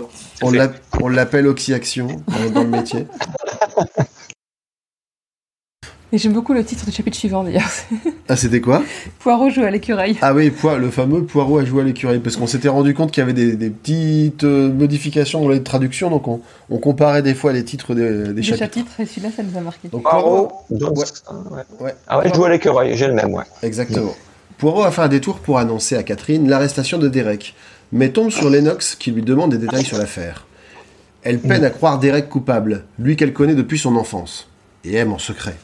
Ça, on l'a pas compris. Il donc. pas compris du tout. hein. Elle pense que quelqu'un aurait pu grimper à Lyon, commettre le meurtre et repartir. À Lyon ou à la gare de Lyon? Bah, elle, elle dit Lyon. Mm. Poirot rencontre ensuite Papopoulos et sa fille Zia au casino. Il surprend le grec en grande conversation avec Mireille. Ils sont en train de parler d'une dette apparemment. Et au détour d'un échange avec Zia, il parvient à lui faire dire que son père a bien eu entre les mains les vrais rubis. Ils lui ont été remis par une femme. Quant à Zia, elle pense pouvoir identifier la voix du marquis. C'est à cet endroit-là où euh, euh, Poirot euh, avoue quelque chose à Zia? Je crois, oui. Là, ça m'a surpris, quoi. C'est euh, 17 ans auparavant, c'est ça? C'est dans ce passage-là? Où il, euh, il explique, euh, en fait, euh, l'origine de la dette. Oui, Que, que lui doit... Et Poirot, euh, en fait, explique Qu'il qu'il était amoureux. Non, c'est pas ça. en fait. Non, Il il dit pas ça, il dit pas. Non, C'était pour elle, elle était jeune. Elle était Il- jeune, elle est il tombée amoureuse d'un garçon peu fréquentable qui a piqué un bijou que son père avait Voilà, il l'a rendu. il l'a protégé. moi, je- Il l'a protégé, mais Ouais. il n'était pas amoureux. Mais dans le texte, moi, je l'ai vu. Alors, c'est peut-être parce que je suis fleur bleue aussi. hein, mais j'ai vu comme. euh, Moi, j'ai senti, enfin, je, je sais pas, je sentais que Poirot, c'était plus que la protéger parce qu'elle était jeune. Mais c'est à la fin de l'histoire qu'il raconte ça. Mais pour moi, je l'ai vu ça comme le, le côté protecteur que Poirot peut avoir avec les jeunes femmes un peu naïves. Bah en fait oui moi c'est ça. Mais Après euh, nous c'est vrai que comme ça fait un petit moment qu'on Ouais. suit Poirot et ses petites manies, on sait qu'il a vraiment un, là, en fait, penchant pour ouais. les pour les jeunes filles, mais pas au sens forcément euh, Sans- amoureux, Voilà. mais vraiment en mode protecteur. Protecteur, c'est ouais. euh, franchement si t'as euh, si t'as le moindre problème de cœur, va voir Papa Poirot. Souvent il dit Papa Poirot. Et euh, alors ce qui aujourd'hui Oui, aujourd'hui fera un petit peu euh, graveleux. Euh, mal à l'aise. Voilà. Ça fait mal à l'aise, ouais. Mais- Mais, là, c'est c'est vraiment Et en, en mode fait, il avait, protecteur. Antonio Pe- Perezio, c'était le, le Ouais. séducteur en fait qui avait volé le bijou à Zia. Et Poirot a juste restitué le, le bijou à Papopoulos. Parce que je- j'ai fait une, un mélange des deux là. Ouais. Papopoulos. Sinon, Ouais, on peut dire. Rastapopoulos si tu veux. Comme ça, Comme en ça, ce fait, sera ni ah, l'un ni on l'autre. Ah, on est dans le même. hein. J'ai pensé aussi à RG, mais RG euh, a des problèmes aussi avec. euh, Euh, oui, oui. c'est vrai. Alors, on est, on est là-dedans. Et donc, Mais, euh, à l'antiquaire. Et donc il a restitué Voilà. le bijou sans lui dire comment il l'avait retrouvé. Ok, ouais, Et donc la dette, c'est de, envers le père d'avoir retrouvé le bijou. Et enfin, le père a une dette envers Poirot parce que Poirot lui a retrouvé son bijou. Et la fille a une dette envers Poirot parce que Poirot n'a pas révélé au père euh, sa faute. Ouais. Alors Poirot est très très, euh, il dit, euh, il lui révèle euh, à elle qu'il a fait, Mhm. et mais il lui dit, euh, il lui demande un service, mais il dit bon, vous pouvez ne rien me dire, euh, j'ai pas fait ça pour euh, vous me rendiez la monnaie de ma pièce. Non, c'est ça. À un moment, il dit ça pour les secrets. J'ai trouvé C'est ça. c'est hypocrite. Ouais, hypocrite, hein. C'est un peu. Il avait quand même envie d'avoir. euh, C'est un grand manipulateur. euh, d'avoir Un l'information. poil, juste un peu. Pendant ce temps. Ouais. Pendant ce temps, Catherine a reçu une lettre de son village de St. Mary Mid. Et semble- attends, il y a un truc important là. Ah, vas-y. C'est que Zia, elle, euh, elle révèle à- qu'elle a vu une femme donner les- le marquis qu'elle a vu à Paris. Elle est, sûre- elle est persuadée que c'était une femme déguisée. Ouais, mais je l'ai dit à peu Je l'ai pas entendu, excuse-moi. Voilà. Ah non, j'ai pas entendu non plus. Ah, tu Je vois Ah on non plus. reviendra, on reviendra. Ah, Je demande aux auditeurs de me soutenir sur ce coup. La, Non, vérité, je- la vérité finira par éclater, je vous le dis. pas entendu. Catherine a reçu une lettre de son village de St. Mary Mead et semble avoir le mal du pays. Elle décide de repartir en Angleterre lorsqu'elle apprend que Van Aldine va y rentrer lui aussi. Poirot lui jure de faire éclater la vérité. Il se rend chez Armand et fait avouer à ses domestiques qu'ils ont menti. Le comte est arrivé le mercredi et non le mardi comme il le prétendait. Il se rend ensuite chez Mireille et lui dit qu'il sait qu'elle a pénétré elle aussi dans le compartiment de la morte. Mais il lui demande indirectement si elle a pu mettre la main sur les rubis comme elle le voulait. D'ailleurs, d'ailleurs pour signifier euh, à Catherine qui va vraiment s'occuper de son cas, il, il, en- À- il emploie un à style Mireille, assez, euh, non à Catherine de, de, de, de son cas, enfin de la- de l'affaire, je veux dire. Ah, pardon. Il, il emploie des termes assez grandiloquents du genre oui ceux qui ceux qui mentent à Poirot, euh, il va les il va il va les forcer Oui. à parler, il va les faire trembler, un truc comme ça. Vindicatif, euh, très, euh, très vindicatif. Un peu justice euh, divine quoi, tu vois, c'est Eh, soudain J'imagine, Poirot. avec son slip tout collant et en héros, c'est un C'est ça. comme ça. Il y, a, il y a quelque chose de, de justicier vengeur presque. Ouais. Il y a, il y a vraiment. C'est pas notre personnalité d'ailleurs, c'est étonnant. Enfin, je, Ouais. je connais pas assez. Euh, Ah bah il a il a il a C'est ça. il a de l'orgueil. Vous ne connaissez que le doux et gentil Hercule Poirot, mais il existe un autre Hercule Poirot. Je veux maintenant persécuter, menacer, semer la terreur dans les cœurs. Ah, ah. Ouais, c'est ça. C'est étonnant. Ça, ça, ça m'a vraiment. Alors qu'il est très doux, il va toujours euh, avec finesse. Et là, là, il rentre dedans. Mais oui, parce que ça rend malheureuse son amie Catherine. Ouais, c'est vrai. Donc Il Catherine. Ouais. Catherine est repartie en Angleterre s'occuper d'une vieille dame, mademoiselle Viner. Une amie de là, son je, ancienne je- maîtresse. je vais vous arrêter. Ouais. Là, là, ce passage-là, bah là, Catherine, c'est une sainte. Parce que la vieille, excusez-moi, mais je l'appelle Elle la est vieille. insupportable, hein. elle est J'ai envie de la finir. j'ai envie de la finir à coup de pelle et de l'enterrer dans le jardin. Ah, comment tu crois qu'elle touche des héritages? C'est ce qu'elle a fait Ah ouais. Et c'est là, et je crois que c'est le summum. Ah oui. J'avais des envies de meurtre tout le long. Mais réellement, c'est la vieille anglaise dans tout ce qu'il y a de pire. Oh, mais Oui, David, est-ce que tu as déjà entendu parler du syndrome de Stockholm Tu vois, ça lui Ouais. manque de pas se faire maltraiter par une vieille. j'adore justement la, la vieille qui dit que Ca- Catherine, elle est quand même vachement bien parce qu'elle a des grosses chaussures et des chaussettes en laine, ce que n'a pas sa bonne avec ses petites chaussures et sa jupe trop courte. C'est ça. Et ces bas, et ces bas qu'ils vont toujours trouver ou qu'on voit, euh, la, et la jupe au-dessus des, Non, des genoux, les- Les bas qui se filent au moindre regard d'homme. Et l'obsession des jupes au-dessus des genoux. C'est Oui. ça. Euh, c'est les cathares qui mettent ça. Et, mais elle est d'une méchanceté envers Catherine. Mais elle est, elle est, Ah. Mais- en fait, elle, elle est vacharde, oui, parce qu'à un moment, elle lui explique, elle dit, ouais, vous êtes quand même pas très belle, euh, je sais plus comment elle formule Ah, ça. Alors que l'autre, elle vient de toucher une fortune et qu'effectivement, elle pourrait en train de, de se prendre des caipirinhas euh, au Ramirez. Ah ouais, et elle lui dit un truc atroce, mais atroce. C'est passif-agressif. Hein.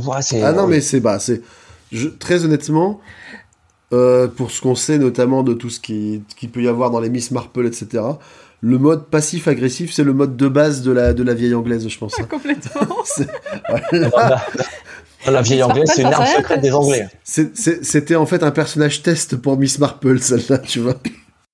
Ouais, c'est- Mais elle est, elle est absolument incroyable. Elle raconte une histoire aussi avec sa famille, avec un, un coffre, euh, les bijoux Oui. de sa mère qui était. Il y a toute une histoire Un euh, qui se dont- développe, mais. Un truc dont on se fout royalement. hein, C'est on va clair. pas se le Ouais, cacher. ouais. À un moment, j'ai- caressé l'espoir que ça ait un rapport avec l'enquête, mais non, c'est juste qu'elle avait envie de raconter sa vie. Oui, c'est ça, oui. Alors peut-être que Agatha Christie, euh, peut-être aussi qu'elle elle lâche un peu les chiens sur, sur ce genre de personnes. Ah, mais c'est, euh, il y a des chances. entourage. Il y a des Peut-être chances. bien, il y a des ouais, ouais. chances. En, tout, en tout cas, Catherine reçoit une lettre de Poirot qui se propose de lui rendre visite. Et elle reçoit également un courrier, un courrier de Knighton qui passe bientôt la voir. Mademoiselle Weiner le pense d'abord surtout intéressée par l'argent de, la, de, de Catherine, mais elle se ravise à sa rencontre. Elle se dit vraiment, lui, il est, il est vraiment amoureux d'elle. Mm. Ouais, ouais. Ouais, c'est le repas est pas mal. Ouais. Pendant ce temps. Poirot dîne avec un certain Joseph Aaron, qui lui parle d'une actrice, Kitty Kidd, qui savait jouer aussi bien les femmes que les hommes. Il parle aussi de Mireille, danseuse relativement jeune dans le métier, mais très en vue, et qui arborerait ces derniers temps une- un superbe rubis en parure. Et qui est maintenant euh, maîtresse du Premier ministre de je ne sais plus quel pays. Poirot retrouve ensuite Catherine le temps d'un dîner et ils échangent leurs impressions. Poirot est désormais persuadé ministre de Grèce.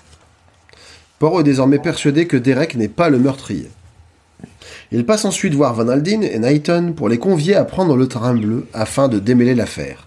Mhm. Et entre parenthèses, ça y est, c'est le moment de la réunion finale. On sait que C'est ça, c'est ce que Poirot aime bien réunir tous les protagonistes. T'es arrivé à ce moment-là avant moi. On lisait en parallèle euh, Ouais, dimanche après-midi. c'est ça. Il, il faut qu'il fasse une petite démonstration en fait. C'est ça. Il sait pas résoudre une enquête, tu vois, il sait pas, euh, il sait pas écrire une lettre pour donner ses conclusions. Il faut que ce soit devant un public. Ah, il faut que ce- qu'il Voilà. fasse son show. Exactement, le poire, le poireau chaud. Ce Oh, meilleur. le titre. Oh, le titre. oh, bro Oh, bravo Oh, bravo C'est ça. Par Votre numéro, il marche très bien. hein. Vous avez un numéro, vous pouvez faire les cabarets et tout faire. vous. Ça, c'est 13 ans d'interaction, tu vois. C'est- voilà.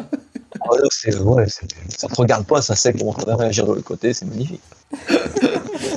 Alors que Poirot reconstitue les faits à sa manière très particulière, il révèle que la personne que Catherine Gray a vu quitter le train à Lyon, un jeune homme à casquette, était en fait Ada Mason, soit Kitty Kidd. Quant à Knighton, il sait en réalité qu'il s'agit du marquis. Mais il a fait un truc dans le train pour euh, démontrer ça aussi avec. euh, Euh, C'était par rapport à l'accès au, Oui, au ça. va- au wagon. Il y a une histoire ça. de... Parce de- qu'Ada Mason a dit à Poirot que quand elle, était- quand elle avait quitté le train, Ouais. le, co- le contrôleur avait gardé les billets comme c'était normal et qu'elle avait pu sortir sans problème de la gare.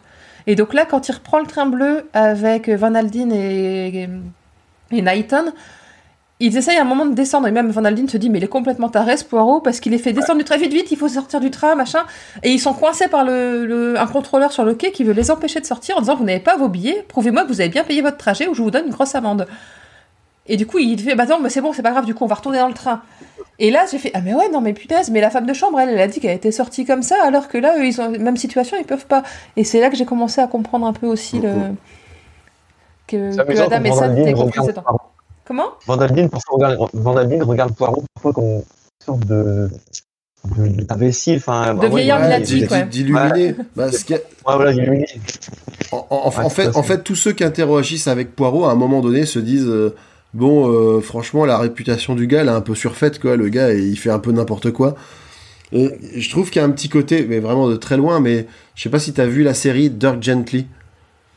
Euh. Le détective le holistique. détective holistique, c'est-à-dire c'est un mec qui fait Ouais. un peu euh, n'importe quoi et qui compte plus ou moins sur le hasard pour le mettre sur les bons indices. Et Poirot, finalement, c'est un peu cette impression-là qu'il donne, mais, mais ce n'est vraiment qu'une impression. ouais, Parce ouais. que lui, il a vraiment sa méthode euh, qui, qui peut sembler saugrenue, mais il sait exactement là où il va. Ouais, tout. Ça, c'est vrai qu'on découvre toujours après. Euh, mais il n'hésite pas parfois à faire profil bas quand on lui rentre un peu dedans. Et après, euh, il, il a sa victoire. Il a, ah, quand il démontre son intelligence supérieure, c'est vrai qu'il a un dégo. Poirot, et j'aime bien, c'est toujours sa revanche. On sent que ah, il n'hésite pas à dire oui, donc je- fait. Il répond pas, il passe pour un imbécile, et après, il a sa revanche. Et après, il jubile, quoi. C'est Ah ça. ouais, on sent, on sent, on sent jubilé. On sent la jubilation, quoi. C'est ouh, ouh, je vais t'avoir, mon petit. Ap- Après, c'est un mec qui, tout au long de ses enquêtes aussi, euh, s'est s'est souvent servi du fait qu'on le sous-estime Oui. pour parvenir à ses fins. Et, comme en plus il a un orgueil démesuré, je pense qu'à chaque fois il doit vraiment prendre sur lui pour dire, pour ne pas dire sur le coup, mais tu vas voir comment je vais t'éclater, minable. Tu vois Oh, il le sous-entend souvent. mais hein. mais C'est la, jamais dit clairement, mais tu te rends à compte. la fin, il y a quand même toujours un petit tacle pour dire, dis donc, Eh oh. c'est Ah, pas, c'est pas toi qui doutais de moi à un moment? Je fais confiance Ah. à Papa Paro. L'américain va beaucoup s'excuser aussi. hein. en- Ouais. Ouais, ouais, ouais. Donc, Ada Kid, euh, Ada slash Kid et Nighton étaient donc complices. Ils ont inventé ou couvert cette histoire de descente à Paris de Mason ainsi que l'homme du quai. C'est Ada encore qui a indiqué au contrôleur, sous les habits de sa maîtresse, qu'elle comptait s'isoler. En réalité- une perruque dont Poirot a trouvé quelques cheveux euh, sur une Exactement. En réalité, Ruth était déjà morte et fut défigurée après coup pour que le contrôleur ne se rende pas compte de la supercherie. L'étui à cigarette appartenait à Knighton et Ada inventa donc cette histoire de cadeau de Ruth à Derek. Le plan initial était de faire accuser Armand, mais Derek était d'autant plus une cible intéressante qu'il semblait avoir les faveurs de Catherine, dont le marquis commençait à tomber amoureux. Donc Nighton, oui. Oui, donc le, le coup de la défiguration, j'ai eu du mal à comprendre le principe, mais en fait c'est juste parce que euh, Ouais. Ada a montré son visage au Ça- contrôleur. ça m'a quand semblé assez euh, gratuit aussi. Ouais. Bah, en fait c'est juste pour pas Ouais, que le contrôleur se rende compte quand il découvre le corps que c'était pas elle qu'il avait vu le soir euh, quand ça. il... C'était pas Il- clair. On a un, ça, un élément, un élément horrible pour dire de, de, de rendre le crime plus atroce, peut-être. Et en fait, les figurer à coups de poing, euh, faut, y aller très fort, quoi. Après, il, pré- il Vraiment. précise, Ouais, il, précise, il précise que justement, Armand, euh, Armand c'était un mec. euh, comment dire C'était un, un escroc. À l'inverse, le marquis, c'est vraiment un criminel du, de, de la pire espèce euh, Ouais. qui, qui tue euh, Qui facilement fois, parce quoi, que c'est c'est dans sa nature, on va dire. quoi. Il, explique aussi quoi que les, les escrocs sont vraiment des tueurs, comme ça. Ouais, tout à fait. Ça, c'était un peu avant, ouais. Donc, quant aux bijoux, c'est donc Knighton qui les a acheminés à Nice. Kidd se chargeant de la livraison. Un faux se trouve d'ailleurs en possession d'un ministre grec, alors que le vrai est exhibé euh, par Mireille, ou alors justement c'est ce faux qui est que Mireille pense vrai, on, on sait pas Mhm. trop. Finalement, on sait pas trop ce qui est arrivé au vrai. En tout cas, épilogue. Suite à ces révélations, euh, Poirot est retourné sur euh, la, sur la côte d'Azur et il s'entretient avec Lennox. Et euh, il débriefe un peu la situation et il révèle que Derek a été relâché et a filé à St. Mary Lead retrouver Catherine. Aux grandes dames de Lennox, qui était amoureuse de lui et qui se dit que, que son tour ne viendra jamais. Et, et toujours euh, Poirot qui retrouve tout de suite son côté protecteur. bien, Non, t'inquiète. Et, et Poirot qui lui dit euh, Ayez confiance dans le train, mademoiselle, car c'est le bon Dieu lui-même qui le conduit. Parce qu'il disait que euh, l'amour était un, un voyage en train interminable dont on ne voit jamais arriver le- la destination, quelque chose Mhm. comme ça. La vie est comme un train, ouais. Il y avait une- J'avais cité sur Twitter, j'avais trouvé une, citation qui était bien, c'était la vocation.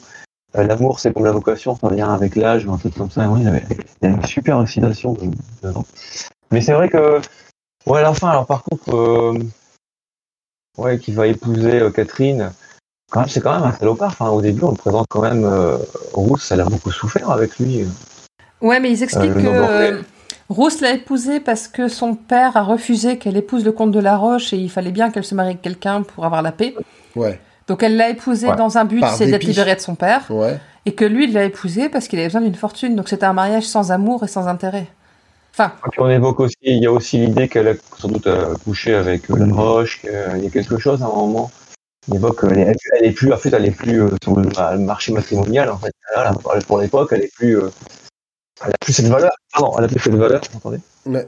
Ben, en fait, c'est ça, c'est que, c'est que finalement, enfin, après, c'est pas, c'est, pas pour autant excusable, mais la manière dont c'est présenté, c'est que, en gros, le premier. chacun avait son intérêt dans le mariage, Ouais, euh, le, mais et, pas un intérêt. euh, et puis que le, pro- premier coup de canif dans le mariage, c'est pas, c'est pas Derek qui l'a donné, quoi. Non, voilà, c'est elle.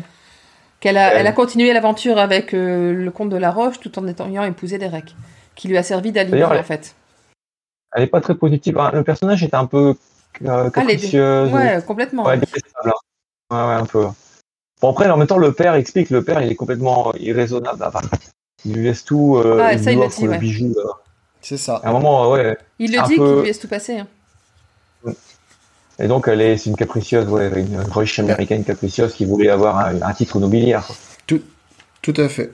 Du, du coup, maintenant, maintenant qu'on a tout révélé, on peut chacun donner son avis sur le roman. Donc, David, on t'écoute, qui, qui voulait développer sur ce que tu avais bien aimé, ce que tu avais moins Ouais, bien aimé. bah, moi j'ai beaucoup aimé euh, Lennox et, et sa maman. euh, comment Lennox arrive à, à montrer euh, la, la cupidité de sa mère. Comment elle conseille aussi Catherine. Elle lui dit à Catherine, ne soyez pas dupe. Moi j'aime bien Lennox, Lennox par rapport à sa maman et sa mère qui prend des, qui prend des taquets par sa fille et qui réagit pas. En fait, c'est rien. euh, Non, mais sa mère, elle La est complètement fille, euh, écervelée, en fait. c'est- Ouais, c'est volé. Il y a d'un cynisme. Elle, elle, moi, elle dit à Catherine, ouais, fais de l'argent avec l'interview. Euh, euh, Fais-toi interviewer. Il y, a, il y a quelque chose de. Ah, de Oui, complètement, oui. de- Qui est intéressante. Lennox, j'ai beaucoup aimé. Euh, après, euh, Catherine, alors, c'est un personnage qui est. Qui est, euh, ouais, qui est parfois. Alors, ça fait la fille pauvre qui gagne de l'argent, mais qui reste, comment dire, euh, qui a des bonnes valeurs par moment. Ouais. Elle va donner de l'argent quand même. Alors, Elle reste humble. Voilà, la famille de la, la vieille qui est morte, c'est ça, euh, demande de l'argent, mais le notaire lui dit, bah, de toute façon, ne faites pas ça, ils n'ont aucune chance de gagner en procès. Mhm. Mais elle va quand même leur donner de l'argent. Ouais, elle dit qu'elle leur doit bien ça, c'est de la famille. euh. Les pauvres, les pauvres, les pauvres sont, sont forcément bien. Enfin, il y a Elle a quelque un chose certain qui honneur. m'énerve. Elle a un peu ce Ouais, côté, mais- elle a un peu ce côté parfait, quoi. Voilà. Et puis un peu un côté, euh, ouais, c'est une sainte. Quand on la regarde, elle a un petit côté euh, presque, ouais, parfait. C'est une sainte. Elle, elle supporte les vieilles dames, mais elle comprend que la vieille dame peut être euh, insupportable. Parce qu'elle a dû morfler. on sent quand même que la première était pas facile. Mhm. Oui.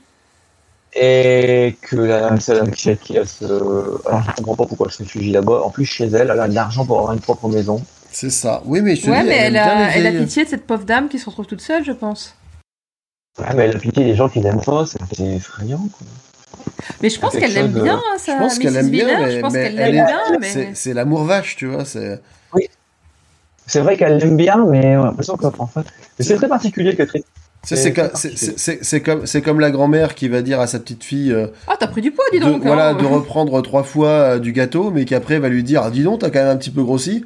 Bah, à ton avis, à qui la faute hein Bon. Mais c'est un peu ça. Mais sinon, le roman un peu, un peu long, peut-être, la mise en place un peu longue au début. Ouais, moi aussi, j'ai trouvé très long. Ah, C'est long. J'ai trouvé très Poirot arrive très tard d'ailleurs. Ouais. Il arrive très tard, Poirot, la moitié du livre. Oh, oh, ouais. Ouais, je, je comprenais pas, j'ai dit, Poirot n'arrive pas, n'arrive pas. C'était une, prépa- une mise en place euh, très très très longue. Euh, c'est pareil, l'histoire de début, là, de la remise, de- un peu dans une pièce, un peu sombre, des bijoux. Ça m'a fait penser, ouais, début, ouais, ouais. moi, ça m'a ouais, ça m'a fait penser à, un- à Jean Ray et Harry Dixon. Harry Dixon, je sais pas si vous connaissez, mais Non. il a écrit à peu près à la même époque. Et euh, en fait, il pompe, un, il pompe un peu à tout le monde, mais il invente aussi son style et ça fait penser à le, le Londres brumeux euh, euh, dans les bas-fonds de Whitechapel. Hmm. Il y a un cliché au début. Mais globalement, le, ouais, le roman, un il, a, un- il est un peu trop long, quoi.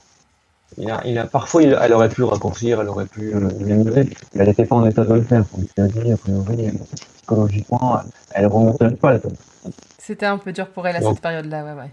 Ouais, donc on sent le, presque le roman de ouais, l'autrice qui a besoin d'écrire pour repartir. C'est peut-être pas son meilleur moment, mais elle écrit. Elle écrit et euh, peut-être débloquer quelque chose. Mais, mais c'est pas un mauvais. euh, ouais. Il y a des moments, c'est, je, je, je- partais un peu dans toutes les directions. Je, je me demandais mais pourquoi tout ça, comme le, le- bah, défigurer la victime. Tu vois, ça, moment, je fait. Ça part un peu, voilà. Mais c'est toujours, il y a toujours quelque chose d'agréable. Il y a toujours un moment où tu te dis, ouais, c'est c'est bien. Il y a une ambiance, il y a un portrait ou un dialogue. Il y a quelque chose qui te fait dire, bon, ouais, c'est quand même bien. C'est la fin, bon, ouais. Mais euh, c'est un peu, c'est pareil, Kitty, comment ça s'appelle Kitty, l'ancienne artiste de cabaret. Kitty Kitty Kid. Kid. Ouais, là, c'est un peu le Deus Ex Machina. Ouais, c'est vrai que ça arrive que- un peu sur. Bah, et, et surtout, ça réutilise. Mais un- que Poirot, il pense aussi. Comment est-ce qu'il a pensé à ça, Poirot Ouais, et puis ça, ça réutilise un petit peu, tu vois, les, les, les, les tropes que qu'Agatha Kada- non, Agatha. qu'Agatha Christie aime bien. Euh, à Ah, savoir, tu vois, les, les, les dissimulations d'identité, Ah, tout bah, ça. Enfin, les, euh, les, aussi, Yes. un, un truc qu'elle adore faire et qu'elle a encore mis en place là, c'est euh, le fait que un- une des circonstances du meurtre qui semble établie est en fait euh, maquillée. Hmm. Notamment, je me rappelle, c'était c'était dans le meurtre de Roger Ackroyd où euh, en fait on quasiment toute l'enquête est, ouais, quasiment toute l'enquête est basée sur le fait qu'on pense que le meurtre a été commis à une heure Ouais. bien précise, alors qu'en fait, Bah non, la véritable que- heure a été, euh, a été cachée. Bah ça. une ouais. fois que tu trouves ça, eh ben en fait, Tu débloques tout, ouais. tous les euh, tous les chevaux. C'est le principe des- du fonctionnement de Poirot, de trouver quel est l'élément qui n'est pas à sa place et que si on l'enlève, on retrouve tout le, Ouais. tout le déroulé correct. Mm. Ouais. Et aussi, euh, juste une chose, c'est le chapitre, tu sais, quand, quand le secrétaire va voir euh, le beau-fils pour Mhm. proposer une somme d'argent, il y a le futur, euh, le gendre qui lui dit, et vous, que, que feriez-vous à ma place? Ou Que pensez-vous de ce que je, je refuse? Et le, le secrétaire lui dit, mais euh, je vous admire pour ça ou quelque chose. Il lui dit ça, il lui dit, fait, ouais. vous êtes admirable de refuser. Et là, moi, ça fait tilt. Je me suis dit, pourquoi?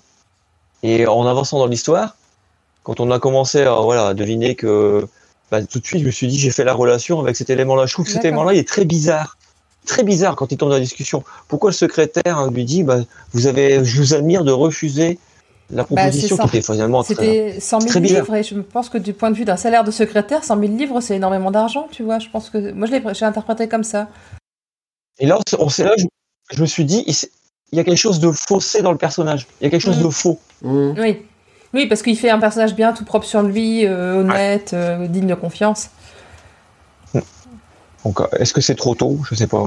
Moi, je trouve que c'était très tôt dans le roman. Après, ça fait partie, Voilà. je pense, des petits cailloux qui sont semés tout du long du roman que... et que si on arrive à les suivre, on arrive aussi à dérouler mais bon, le fil non, des non, choses. ça, ça c'est un peu le problème par contre des romans. Enfin, le problème ou l'intérêt des romans d'Agatha Christie, selon comment tu te positionnes, c'est que finalement, t'as tellement de petits cailloux que faut vraiment choisir les bons, quoi. Parce que si tu prends Oui. pas les bons petits cailloux, après t'as bah, t'as un sac de cailloux et tu sais plus quoi, en... tu sais plus quoi en faire. Tu C'est dis, lourd. C'est très très lourd. tu dis putain, mais c'est, mais oui, j'ai plein d'indices. euh, Ça, y a... ils ont rien à voir entre eux. Que se passe-t-il? C'est Ouais, mais c'est parce qu'en fait, il y en a c'est des vrais indices, il y en a c'est des faux indices. Il y en a, c'est des vrais faux indices, il y en a, c'est des faux vrais indices. Donc, euh, faut bien Et- choisir la couleur, quoi. Faut les.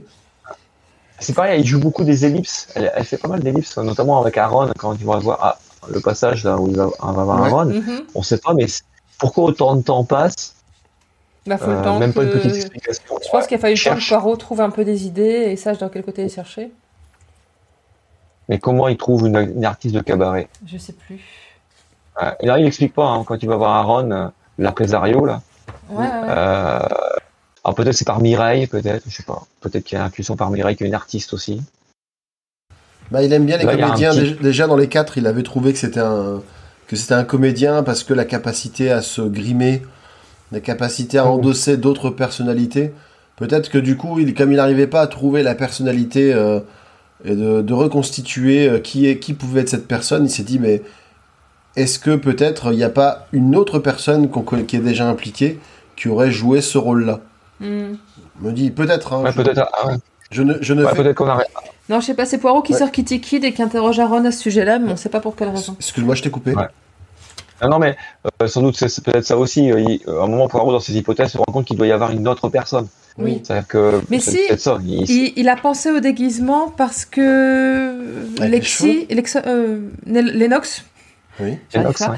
Lennox lui dit, euh, mais c'était peut-être quelqu'un de déguisé en fait qu'on a vu sur le quai. Ah ouais. C'est Lennox qui donne cette idée-là et donc je suppose qu'après il a cherché en disant bah qui peut bien être déguisé En fait, Ah bah c'était un jeune homme, silhouette relativement mince, bah c'est peut-être bien une femme et du coup c'est comme ça qu'il arrive à peut-être à se aidé, dire. euh, elle l'a aidé à deux moments, enfin justement Ouais. euh, dans cette conversation-là, peut-être avec la fausse identité, mais aussi avec le, les circonstances, enfin cette histoire de, de, de manigance sur le quai et de, de, de personnes qui Mm. s'éloignent. Donc euh, effectivement, je Ouais. pense que c'est... Elle l'a mis sur la piste. Et puis ce euh, qu'elle lui dit de toute façon, euh, je pense qu'à ce moment-là Poirot réagit, elle lui fait bah qu'est-ce qui se passe? Elle fait bah, vous m'avez Oui. donné une idée quoi. c'est ça. En fait, on se rend compte que Poirot, euh, c'est les autres qui déclenchent, euh, qui mettent l'étincelle, quoi. C'est ça. Deux fois, je crois. Deux fois, je pense. Il y a- Où Poirot, en fait, il remercie, il dit, bah, c'est grâce à vous. Bon, en, fait, en fait, il est un peu nul. Hein. On, peut, on peut se le dire maintenant. Ah ouais. On peut se le dire. Ouais, Franchement, s'il n'y a pas les autres, il fait rien, quoi. Non, c'est l'inspecteur Gadget en moins beau, quoi, mais euh, L'inspecteur gadget à moustache. moustache. Ok. Delphine, ton avis Delphine, elle est outrée qu'on ait comparé Hercule Poirot à l'inspecteur Gadget. Et Surtout Ouais. mal à Ah, moi, j'ai gorge, peur de rien. rire comme ça, ça me. Bref. Euh, bah moi j'ai pas mal. J'ai plus aimé. En fait, j'a- j'avais lu déjà que Agatha Christie avait détesté ce roman. Et du coup, j'ai été agréablement surprise par rapport à ce que j'en attendais. Je l'ai lu il y a très longtemps, ça c'est clair, je m'en souvenais plus très bien. Et donc, euh, non, j'ai été relativement agréablement surprise par l'histoire malgré tout, que bah, c'est du Christie, quoi, il n'y a, pas- y a pas de doute. J'ai beaucoup aimé les dialogues, comme d'habitude. J'ai toujours, toujours trouvé cette façon de construire les personnages en les faisant parler et pas par la description. J'adore cette manière de faire, en fait où on comprend toute l'essence des personnages en lisant leurs dialogues et pas en ayant une description à rallonge. J'aime beaucoup cette façon de faire.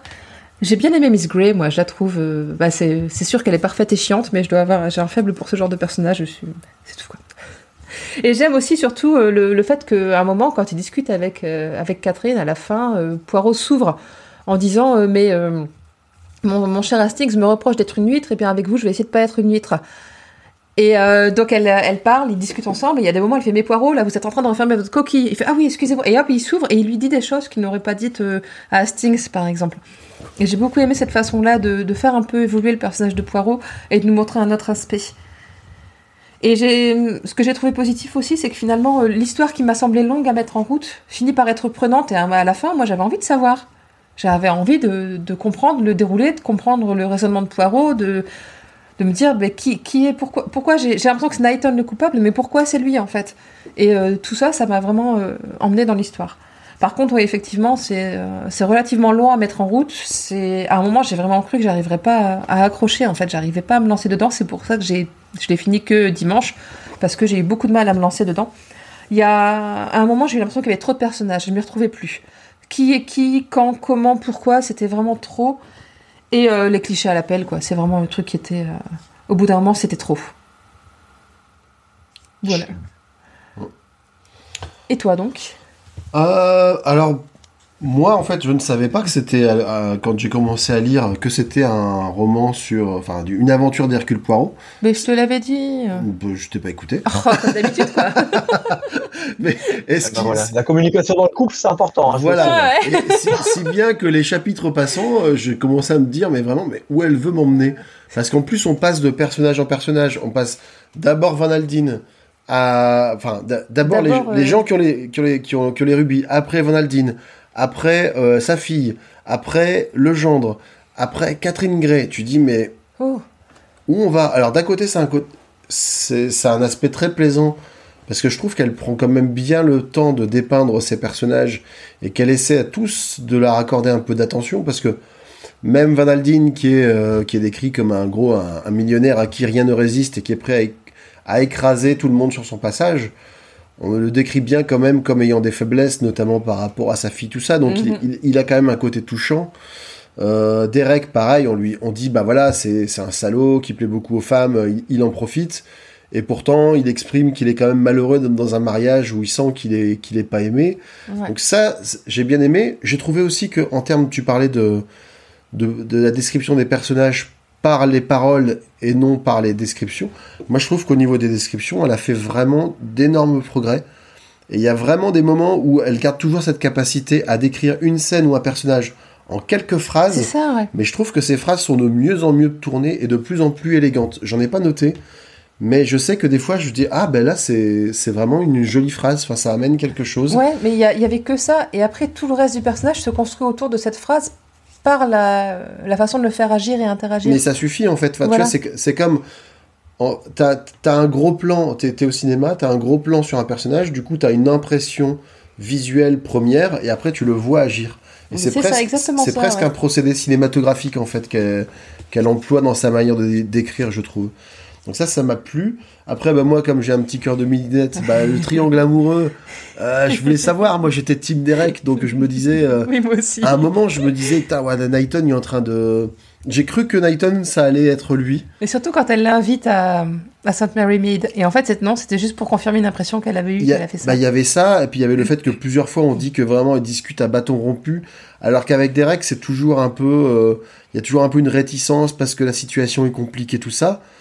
Euh, je me suis dit ah ouais bah et puis en plus entre guillemets euh, il est plus ça, ça- il est il est plus de son milieu Ça me fait penser à la mystérieuse, à la mystérieuse affaire de Styles aussi, où il y a une histoire comme ça d'amour qui est compliquée par la situation, Ouais. où les deux protagonistes ne se révèlent pas leurs sentiments avant la fin parce qu'ils ne peuvent pas à cause de la situation, justement. et là pour le coup Poirot il s'est planté parce qu'il avait plutôt euh, Je pense pas. il, s'est- il, il essayait de pousser Gray vers Knighton plutôt que vers Derek un Je moment. pense qu'il l'a poussé vers Knighton pour essayer de faire se révéler Knighton. Hmm. Pour moi, c'est, enfin, je l'ai jamais vu vraiment pousser. euh, c'est parce que tu penses que Poirot est infaillible Peut-être. moi je pense que quand il s'agit d'amour Poirot est faillible comme chacun d'entre nous Ouais. Moi aussi, je pense que Poirot là-dessus. ouais. Ouais. Et après, Ouais. quant à l'enquête, bah moi du coup, finalement, le- l'enquête et le meurtre, je trouve que c'est finalement assez secondaire par Dans rapport à tout ouais, le ouais. décorum, par rapport à toute l'histoire. Hmm. Donc, euh, On est plus, ouais. l'enquête, l'enquête finalement est assez euh, bateau, j'ai envie de dire. Oui. C'est pas, elle est pas, C'est du poireau classique. voilà, elle est pas nulle, mais elle est pas, elle est pas renversante. Mais après, ouais, ça vaut, ça vaut vraiment pour la galerie de personnages, pour le petit côté des paysans, euh, j'imagine pour les Anglais. Le La petit, Riviera. Le petit côté La des French paysans de la Riviera. Riviera, tout ça, c'est. Puis c'est vrai qu'ils te décrivent ça d'une telle manière que même toi, t'as envie d'y aller en tant que nordiste. la- hein. on a oublié de préciser Ah pour ouais. les, les auditeurs qui ne le sauraient pas ce, qu'on- ce que les Anglais appelaient la Riviera, c'est la Côte d'Azur en fait. Tout ce qui va de Mm. Nice, euh, Nice, Cannes et tout ça. Ouais. Et c'est vrai qu'il y a un, un petit côté étude de mœurs. Ouais, Oui. ouais, sur certains points, euh, comme la, la, la vieille, la vieille insupportable. Mais euh, en fait, il y, a- il y a- il y a une vraie, je pense qu'il y a une vraie euh, volonté de décrire un monde de, ce- de l'Angleterre euh, rurale. Et, et Templin, pareil, c'est les arrivistes, l'arrivisme euh, de certaines parties de la bourgeoisie anglaise. Il y a de ça, il y a- il y a de ça. C'est ça- ouais, je pense qu'il y a un côté étude de mœurs qui est très intéressant. Mm, mm, mm. Par contre, les Français, qu'est-ce qu'on prend cher Mais qu'est-ce qu'on prend cher? Mais clair. toujours. Mais tu, sens- tu sens qu'il y a quand même de l'affection. Ouais, mais elle aimait beaucoup la France. hein. Mais les personnages sont souvent assez secondaires. Mais Ouais. ils sont, euh, voilà, ils sont, ils sont français. C'est-à-dire, euh, ils ont des défauts, mais on leur pardonne. Tu vois? Voilà, ils sont gentils. Ils ont un beau pays, donc c'est c'est- ça. C'est C'est ça. c'est leur, c'est leur francitude. Ils y peuvent rien. Ok, bah du coup, je pense qu'on a fait le tour des, des avis, sauf si Ouais. vous avez Mhm. encore des choses à dire. Plutôt positif finalement. Bah oui, euh, en- moi j'ai pas. J'ai préféré celui-là à les quatre. Ah, clairement. Les Clairement. quatre, les quatre, c'était quand même assez, assez pénible. Oui. Euh, et moi, du coup, je rejoins un peu. Moi, tu, tu me l'as dit après coup qu'elle considérait que c'était l'un de ses pires, voire son pire roman. Pour l'instant, je sais pas vraiment le, le ressenti que j'en ai eu. C'était, c'était pas le meilleur, clairement, Oui, mais ça se laisse suivre. euh, euh, voilà. Voilà quoi. Le talent, le talent, je pense qu'il fait euh, que elle a, elle a le talent là, et ça tient la route. C'est son talent qui fait tenir la route. Ouais. Mm. Elle, elle a développé vraiment quelque chose et elle arrive à faire tenir en équilibre précaire, mais elle fait tenir en équilibre son histoire. Bah, c'est ce que Delphine, je pense que tu, tu vas dire justement à un moment de... Parce que là, on va aborder la place de l'œuvre dans la vie d'Agatha Christie. Et dans la post-phase Mm. du roman, ils disent qu'à partir de ce roman-là, elle a compris qu'elle pouvait euh, écrire de manière alimentaire et que ça marcherait quand même. Quoi. C'est ça, ouais, exactement. Voilà. Bah, bah, du coup, je, Donc, je t'ai voilà. fait la transition. Ah, la place de l'œuvre dans la vie d'Agatha Christie. Alors, on a vu dans l'épisode précédent que Les Quatre, le, le roman donc précédent d'Agatha Christie, a été écrit à partir de nouvelles assemblées d'un roman parce que Agatha Christie n'était pas capable d'écrire autre chose. Elle traverse une période difficile de sa vie, sa mère est décédée et son mari la quitte pour une plus jeune. Ça l'a tellement bouleversée qu'elle a même faim de disparaître quand elle a compris que son mari la quittait vraiment. C'est la fameuse période de la disparition d'Agatha Christie dont j'ai longuement parlé dans l'épisode consacré au, au roman Les Quatre. Donc suite à ces événements, Agatha et Archie sont définitivement séparés. Pourtant, elle refuse encore ardemment le divorce, elle considère que c'est une faute grave.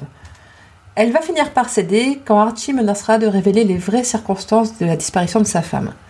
Puisque je vous ai dit, on n'a pas su avant les années 1990 ce qui s'était réellement passé. Et elle, elle ne veut absolument plus jamais subir les assauts des meutes de journalistes.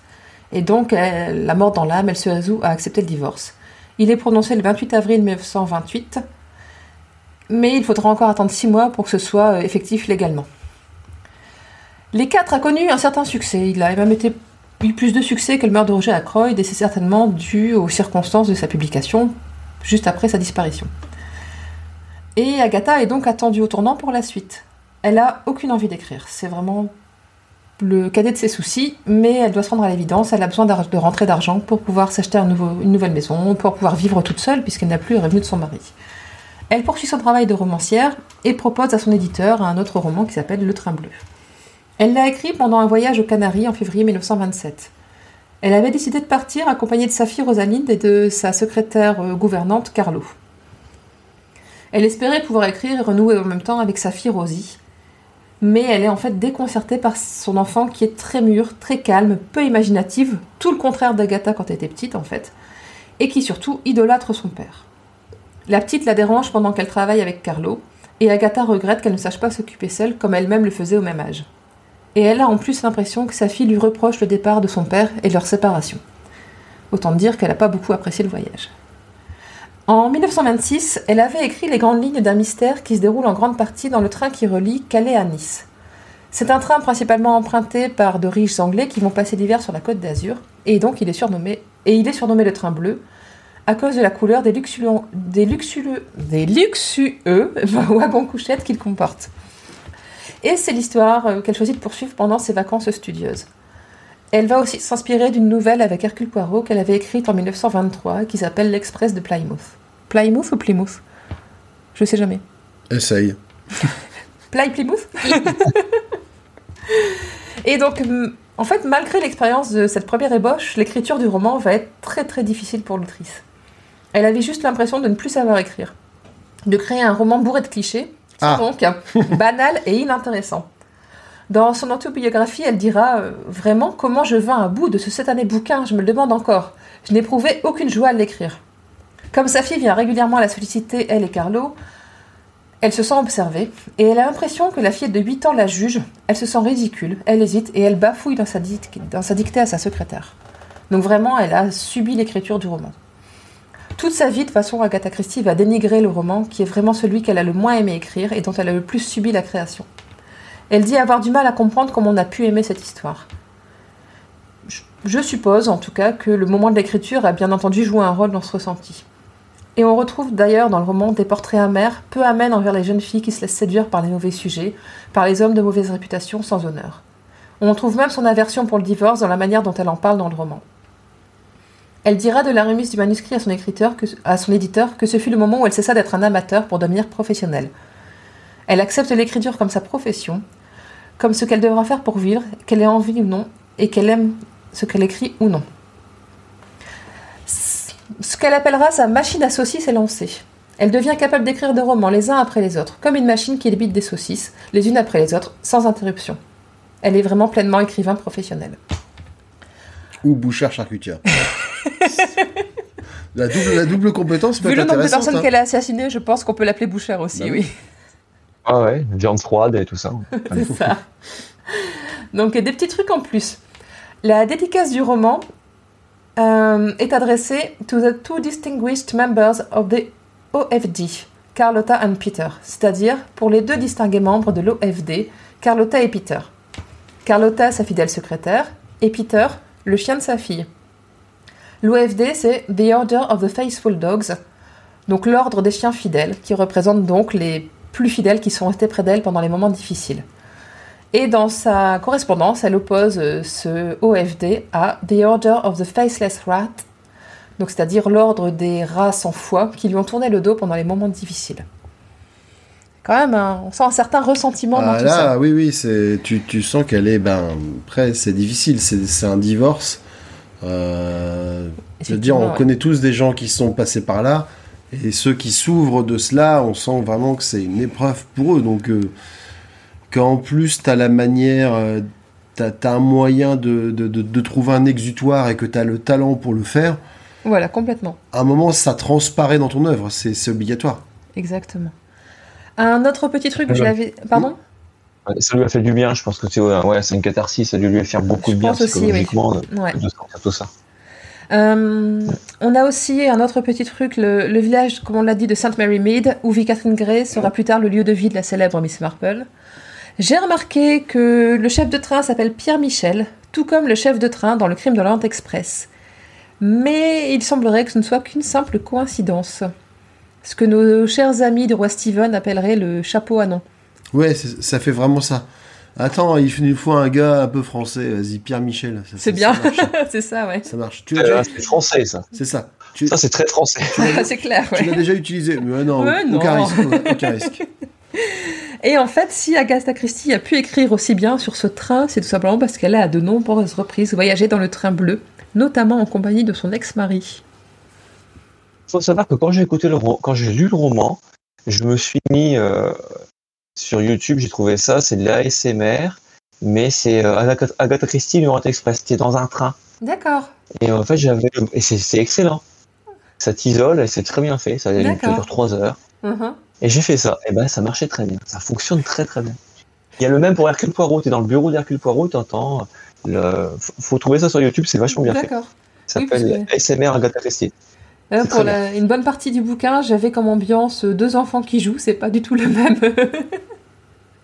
Ah Oui, là c'est c'est autre chose. C'est plus familial, c'est plus c'était plus convivial. familial, exactement. Mhm. Donc voilà, c'est c'est tout pour aujourd'hui. On n'a pas, pas beaucoup plus à dire de ce roman qui a été un, un roman, on va dire, charnière dans sa considération de sa carrière. On va donc maintenant parler des adaptations. Euh, pour notre part, on en a vu une seule, mais on va en parler après. Voilà. Donc il y a assez peu d'adaptations pour cette œuvre, qui n'est clairement pas une des meilleures d'Agatha Christie, ainsi que l'autrice Mhm. elle-même l'a reconnue, et qui du coup n'est pas non plus un matériau de prédilection pour, euh, Pour une adaptation. Il y a quand même eu une bande dessinée de Mark Pix... Piskitch, on va dire, de la collection Agatha Christie en 2006, et ensuite l'épisode 1 de la saison 10 de la série Agatha Christie's Poirot en 2005. C'est celui que nous avons tous les trois vu. Ouais. Parfait. Et, Je euh, l'ai vu il y a une heure. deux heures. ah bah, Voilà. alors vas-y, du, deux. du, du coup, du coup, vu que c'est toi qui a, On te laisse, euh, Ah. qui a la, qui on a la vie, euh, Alors. qui a diriger la tout vie ça, le plus vas-y. frais, bon on pas réagira beaucoup avec parce que nous Ah. on l'a vu il y a moins d'une semaine, mais On l'a vu hier soir. Ah, moi je l'ai vu. Voilà, moi je l'ai. Alors, le- d'entrée, euh, ils ont absolument tout retravaillé. Complètement. On sent immédiatement. Voilà, et ça là, euh, le roman. Enfin, Agatha Christie n'aimait pas le roman, euh, les scénaristes, à mon avis, non plus. Donc ils ont retravaillé. Mais euh, moi je trouve que. Enfin, j'ai bien aimé. En fait, j'ai j'ai bien aimé. J'étais surpris, bon, je regarde, mais par exemple, même, même Templine, elle est sympathique. Oui. Euh, elle est moins antipathique dans le roman. Elle est- oui, ok, elle est, elle est euh, arriviste, elle, est- elle veut, elle veut opportuniste, elle veut profiter, mais elle le dit clairement, quoi. Elle, elle le dit euh, à la fin Elle l'assume là, ouais. Elle l'assume. Lennox c'est un peu moins, un peu moins bonne. Euh, le personnage de Lennox est beaucoup moins bon. moi. Mais euh, globalement, j'ai trouvé ça plutôt bien fait. Euh, c'est plaisant. Alors c'est complètement, ouais, complètement, complètement, complètement différent. ouais. Mais sur Euh, plein plein de points, oui, c'est clair. Ouais, ouais, ouais, ouais, il y a, il y a des trucs euh, un peu, un peu surprenants. Euh, il, y a même, il y a même une scène euh, euh, à moitié érotique sur le cadavre, pas loin du cadavre de la victime, Oui. à un moment. Ouais, ouais. J'étais là, j'ai longtemps que j'ai pas vu du poireau, je me dis qu'est-ce qui se passe euh, C'était C'est rare, hein, vraiment pas, un peu- ce genre de scène. ça faisait, ouais, ça faisait Sailor et Lula, un petit peu. Ouais. À ton avis, à quoi se Euh, a- réfère le poireau? Ouais. Oh Eh ben justement, à un moment, il y a une On va, on va perdre des de- auditeurs là. on va perdre des auditeurs. Oh la vache, c'est familial hein, ce podcast. Je, je, je me Et, euh, détache de ceci, hein, c'est bon. Je me désolidarise. il y a- Désolidarise, oui. Ouais, ouais. Si, il y a une scène aussi où, euh, où, euh, on propose une somme d'argent euh, à, comment ça s'appelle au beau-fils, ça y est, le nom m'échappe. Derek. Derek Et, et Derek, et à un moment, vous avez vu ce qu'il dit? Non. à propos de la tromperie. Ah bah, vous, vous, vous revoyez parce qu'il dit, euh, il, j'aime ma parle de son impuissance. Il, non, il parle de son impuissance à un Ah moment. bon? Ah ouais. Il dit depuis que je bois, mon meilleur compagnon, il n'est plus euh, prévoyant.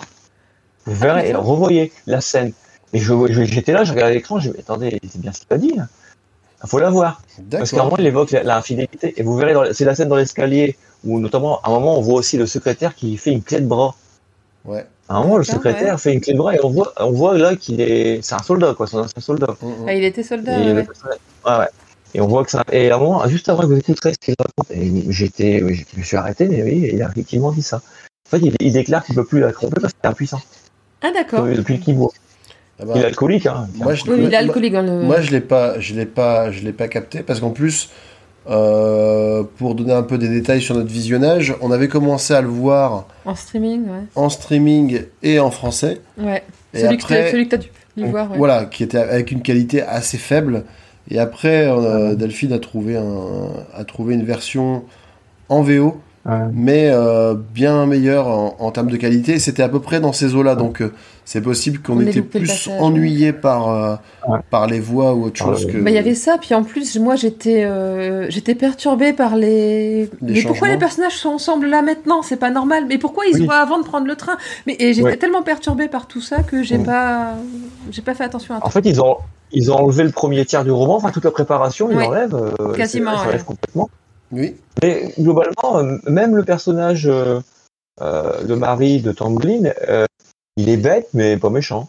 Enfin, il est plutôt plus sympathique. Bah, dans le bouquin, quelque il est chose- pas méchant non plus. Hein. Ouais, ouais, il est presque insignifiant. Ouais, il est un peu con, quoi. bah, moi, moi, par contre, c'est un Ouais, truc. est- un truc qui m'a qui m'a vraiment euh, frappé, c'est-à-dire que en ayant vu le début avec les, les voix françaises et la suite en VO, je d'habitude on dit plutôt des bonnes choses sur la, sur la VF. Là, très honnêtement, toutes les voix des femmes Elle les font passer insupportable, pour hein. des cruches. Ah, complètement. Et, et c'est c'est très accentué. Marie, je la trouvais insupportable parce qu'elle fait que elle fait que glousser. Euh, Lennox. Lennox qui est quand même un personnage assez Ouais. intéressant et très euh, Ouais. assez cynique Ouais. en fait dans Oui, le roman là elle est euh, aussi écervelée que sa mère en fait elle est comme ça il y a juste un moment où elle Ouais. fait preuve d'un acte euh, euh, d'un d'un acte de courage Ouais. quand, euh, Quand elle mord euh, l'agresseur, voilà quand Marie se Ouais. fait agresser c'est Elisabeth. Mais même là, Catherine, même pardon. là, même là, Catherine pardon ouais. Même là, elle a inconséquente après. Oui. Quand elle, elle se penche, elle, a fait, même, elle, elle- elle rigole, c'était, c'était excitant, ouais bien. Exactement exactement exactement Bah, c'est ça, ouais. Après, après pareil, euh, Knighton, je le voyais quand même beaucoup plus jeune. Enfin, Oui, pour moi, dans le roman, aussi, il était oui. décrit comme plutôt jeune. Par contre, Ouais. il y avait un truc qu'on n'a pas abordé dans le roman, et, et c'est l'impression que ça m'a fait. Je me suis demandé, attention, hein, je, je vais ouvrir une polémique, est-ce que le personnage de Knighton aurait pas un peu inspiré celui de Kaiser Soze? Parce, Nom de Dieu. parce, Oh, que bah, le toi. parce que le criminel qu'on ne soupçonne jamais à cause de sa claudication, Ah oui. et qui à la fin on dit Ah bah ouais, mais en fait, les gars, Il, il boite pas vraiment. ça fait des années que je fais semblant de boiter, comme ça je peux commettre mes méfaits sans que personne ne me Tu vas capte. chercher. Enfin, Ah, tu demandes ouais. euh, au scénariste euh, du joueur. Ah, l'hypothèse est, l'hypothèse est intéressante, ouais. ah ouais, parce qu'on même on y est, hein. Qu'en pensez-vous, nos auditeurs Ah ouais, ouais, ah ouais. Ah, l'hypothèse est intéressante. ouais. Ah ouais. T'es fier de C'est toi, là. Kaiser Soze sur la Riviera. C'est ça. Non mais en fait, en fait la, similitude m'a frappé parce que sur le coup, c'est vrai que Knighton, en fait, très honnêtement, j'avais oublié cette histoire de, de claudication Ouais, parce que ouais. le gars se fabrique un alibi, euh, ok, mais finalement, euh, enfin moi, je, je le soupçonnais pas, je le soupçonnais pas, pas parce qu'il était euh, boiteux, parce que simplement, euh, j'avais pas suivi la bonne piste. Donc, euh, tu vois, enfin lui, il s'était, il s'est quand même construit un, il s'est quand même construit une couverture pendant plusieurs années parce qu'il dit même qu'il a rencontré Poirot. Euh, qu'il Ouais. qu'il l'a qu'il fréquenté sur une autre affaire, enfin en tout cas qu'il l'a vu à l'œuvre sur une autre affaire.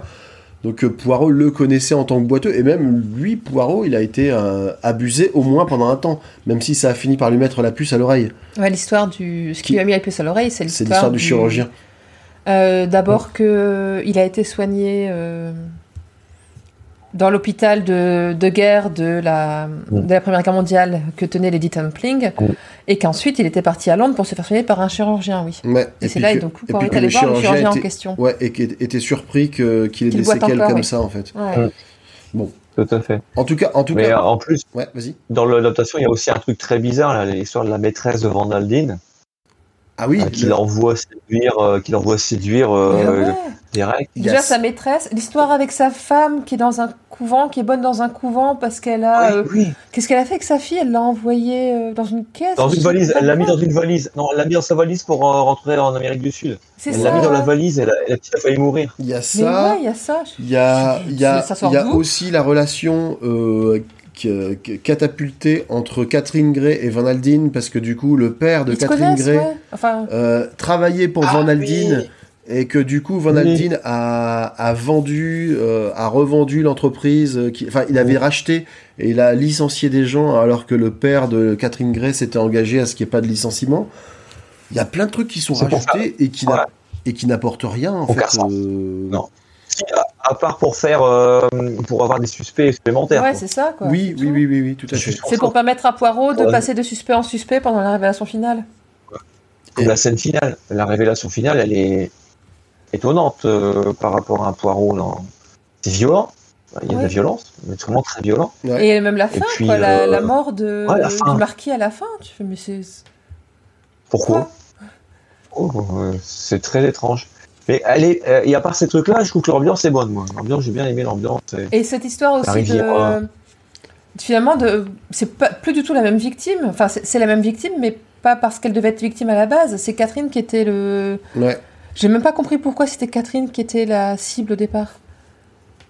Jalousie. Parce que, en fait, euh, la menthe, euh, Ah, la mentte la, de la Marquis bonne, ouais. euh, voit que, ouais, elle voit que, en fait, il tombe amoureux. Et c'est la pure, euh, pure vengeance. Ouais, parce que du coup, Pure euh, vengeance. cette histoire de Ruby devient aussi très accessoire, quoi. Mhm. Ouais, bon, Aucun intérêt. Ouais, en, gros, ouais. en gros, c'est vraiment une refonte, euh, de, une relecture. Il y a Pour des faire choses un qui épisode sont de la série, je pense vraiment, un ça n'a pas d'autre intérêt. mais par contre, il y a Ouais. aussi des choses qui sont un peu inutiles, qui, euh, ouais, qui, qui n'apportent pas grand-chose, je trouve, euh, à l'histoire de manière générale. Complètement, ouais. Si, euh, par contre, euh, euh, Dere- euh, Derek est, est- est vraiment euh, détestable. Ouais, Ah, Derek est complètement, ouais. complètement dé- détestable, et du coup, il n'y a pas du tout euh, d'histoire d'amour avec Marie, quoi. Avec Catherine, pourquoi tu l'as pas Alors, je sais pas Marie pourquoi je veux l'appeler Marie, moi. Bah, j'en sais rien. Parce Non, elle, elle habite à Sainte-Marie, je pense. Mais par contre, qu'il est amoureux, là, il découvre qu'il est sincèrement il est amoureux c'est le secret. Ouais, Ouais. ouais. Amoureux, il est amoureux de sa femme. Il était amoureux de Rousse, ouais. réellement. Mais pourtant, il a, ah, la, la scène, la scène du bal où il vient lui parler, mais c'est un connard, quoi. Mm, Un énorme. Et, puis, Mm. et, puis, et puis Poirot, Et c'est- et, et là par contre Poirot est un peu troublé quand même par Catherine parce que quand elle lui fait un bisou, il est vraiment en mode euh, qu'est-ce qui m'arrive quoi. Et par contre, le vent qu'il met complètement à Rousse, la première rencontre, c'est énorme. Pas Quand euh, Rousse arrive avec son père, je- euh, il, rencontre, euh, il rencontre Poirot euh, avec euh, son père, il la rencontre à l'hôtel à, à Londres. Mhm. Et elle vient le voir, elle dit Je suis- votre admirateur. Il la regarde, il sourit, il lui dit merci, puis il s'en va. Ce truc est énorme. Cette scène est énorme. Poirot et Poirot. et- Ah ouais, la vache, c'était vraiment bien ça. Mais euh, globalement, j'ai bien aimé l'ambiance. Ils ont raccourci un peu l'histoire, ils donnent un peu plus d'intrigue. Mhm. Par contre, ouais, la résolution, l'épisode de violence sur la résolution d'une énigme à la Agatha Christie, pour moi, c'était pas Agatha Christie, quoi. C'est jamais violent. hein. C'est- c'est- On, on, on- voilà. Il y a C'est pas la première où fois c'est violent, ils- c'est dans. Euh, Ah, mais je peux pas vous le dire. Enfin, si, c'est c'est plus, beaucoup plus tard, Ah, dans les vacances d'Hercule Poirot, à la fin, le, le, le coupable essaie d'étrangler Hercule Poirot. Bah, et- mais, mais dans les adaptations, c'est un peu plus fréquent. On, a- on, on- on a- Ouais. on s'était aussi un peu étonné. Je sais plus si c'était dans, dans L'homme au complet marron Ouais. ou Mr. Brown, mais d'une course poursuite à la fin. Non, c'était dans. Dans. Le meurtre de Roger Ackroyd La course-poursuite dans l'usine. Ah oui, ok, ouais, t'as raison. Donc euh, tu, tu as là aussi une course poursuite et puis après euh, avec le gars pareil qui finit par. euh, Le gars qui est censé se suicider dans le roman, en fait, il finit par être tué par une cuve qui lui tombe dessus, quoi. Ah, c'est pas la même histoire. Bah non. Ah, c'est un peu particulier. Ouais. Non mais là, comme Poirot, Poirot, je me dis, à un moment, je me suis dit, mais Poirot est pas très malin pour un détective. S'il connaît le coupable, pourquoi il le met à côté À côté de la. Euh, C'est un violent, ouais. Mais ouais. Bah c'est voilà, ça. Et puis c'est un, c'est un violent en plus le marquis. Mm. Et, frérot, il est violent. Pourquoi il se Euh, méfie c'est un tueur. qui- il se dit il Ouais, n'osera là, pas faire ça devant Poirot. Et si, Alors là, c'est possible. C'est possible. Avec son melon, oui, c'est possible. avec son melon et son chapeau, mais surtout son melon. Un melon Par sur contre, un poireau, que- Non, mais c'est. Un melon sur un poireau, c'est une nature morte. C'est pas très beau. hein. C'est pas terrible. Et euh, bah, ils, ont éliminé complètement euh, ouais, le côté antisémite. Enfin, ils ont viré Oui, bah, bien l'antiquaire. sûr, oui. Bizarrement. Bizarrement. Ils se sont dit, Ouais, le- l'antisémitisme. Oh. C'est l'épisode date trop- quand même de 2006, hein, de Voilà. 2005, donc euh, de 2005. L'antisémitisme, on le garde ou on, on- on le vire On, Bon, on garde le sel juif là. c'est- Voilà, c'est ça. Non, ouais, c'est ça. mais c'est vrai que après, c'est pas si mauvais que ça. Il y a Ah, des- il y a des c'est- trucs étonnants, mais Ouais. c'est pas, c'est pas un mauvais Hercule Poirot en série. quoi. Oui, Ouais, c'est ça, ça, va dans la, dans la continuité de la série, quoi. C'est pas. Mais c'est une drôle d'ouverture de saison quand même. Ah oui, c'est vrai que c'est une ouverture de c'est une ouverture de saison en plus. Vrai. Du coup, je pense qu'on a fait plus ou moins le tour euh, de la question, sauf si David, toi, tu avais encore des choses à rajouter par rapport à l'adaptation, par, au- par rapport au roman? Non, ça va. Ok, Euh. bah du coup, euh, on va te remercier Oui, voilà. à nouveau de nous avoir Bien. tenu compagnie ce soir. Est-ce que tu peux nous rappeler où nos auditeurs peuvent te retrouver, même si pas vocalement? Oh, merci de m'avoir invité déjà. Et moi, vous pouvez me retrouver euh, sur euh, Twitter. Euh, c'est Leak, L-Y. LYC. LYC, moi, je me suis fait charrier. Bah, t'étais là. voilà. J'étais là. Je me suis fait, voilà, aux soirées de podcasteurs, on- voilà, je me fais moquer. C'est bien, c'est un monde impitoyable, le podcast. Euh, là, et puis aussi, euh, en fait, les le podcasts, podcast. je, je suis hébergé. Voilà. C'est un monde impitoyable. Ton univers impitoyable. Ouais, on pourrait faire des, des- des romans dessus. Euh, sinon, je suis euh, chez Vaudio. En fait, tous mes podcasts sont hébergés chez Vaudio. Donc, euh, Les Yeux Clos, euh, Alexom et euh, Je déteste les podcasts. Ok, Qui est quand même le meilleur titre de podcast du monde. Complètement. Je tiens à le dire. très bien. Voilà. Très très bien. Voilà. Ben, C'est tout. Merci à toi. Merci beaucoup. Merci à vous. C'est moi? Vas-y. Je prends ma petite voix de. Vas-y, prends ta petite voix d'hôtesse Ah oui. Agatha Christie est un podcast du label Podcut.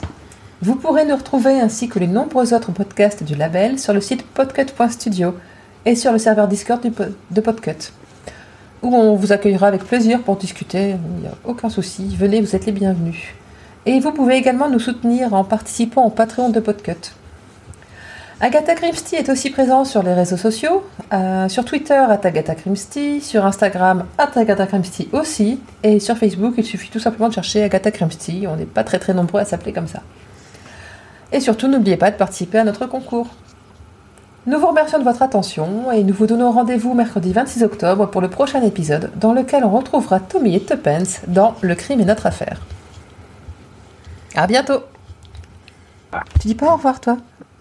Au revoir. Il est pas poli. Il est pas très, pas poli. Non, non, Je me suis fait, je me suis fait désirer.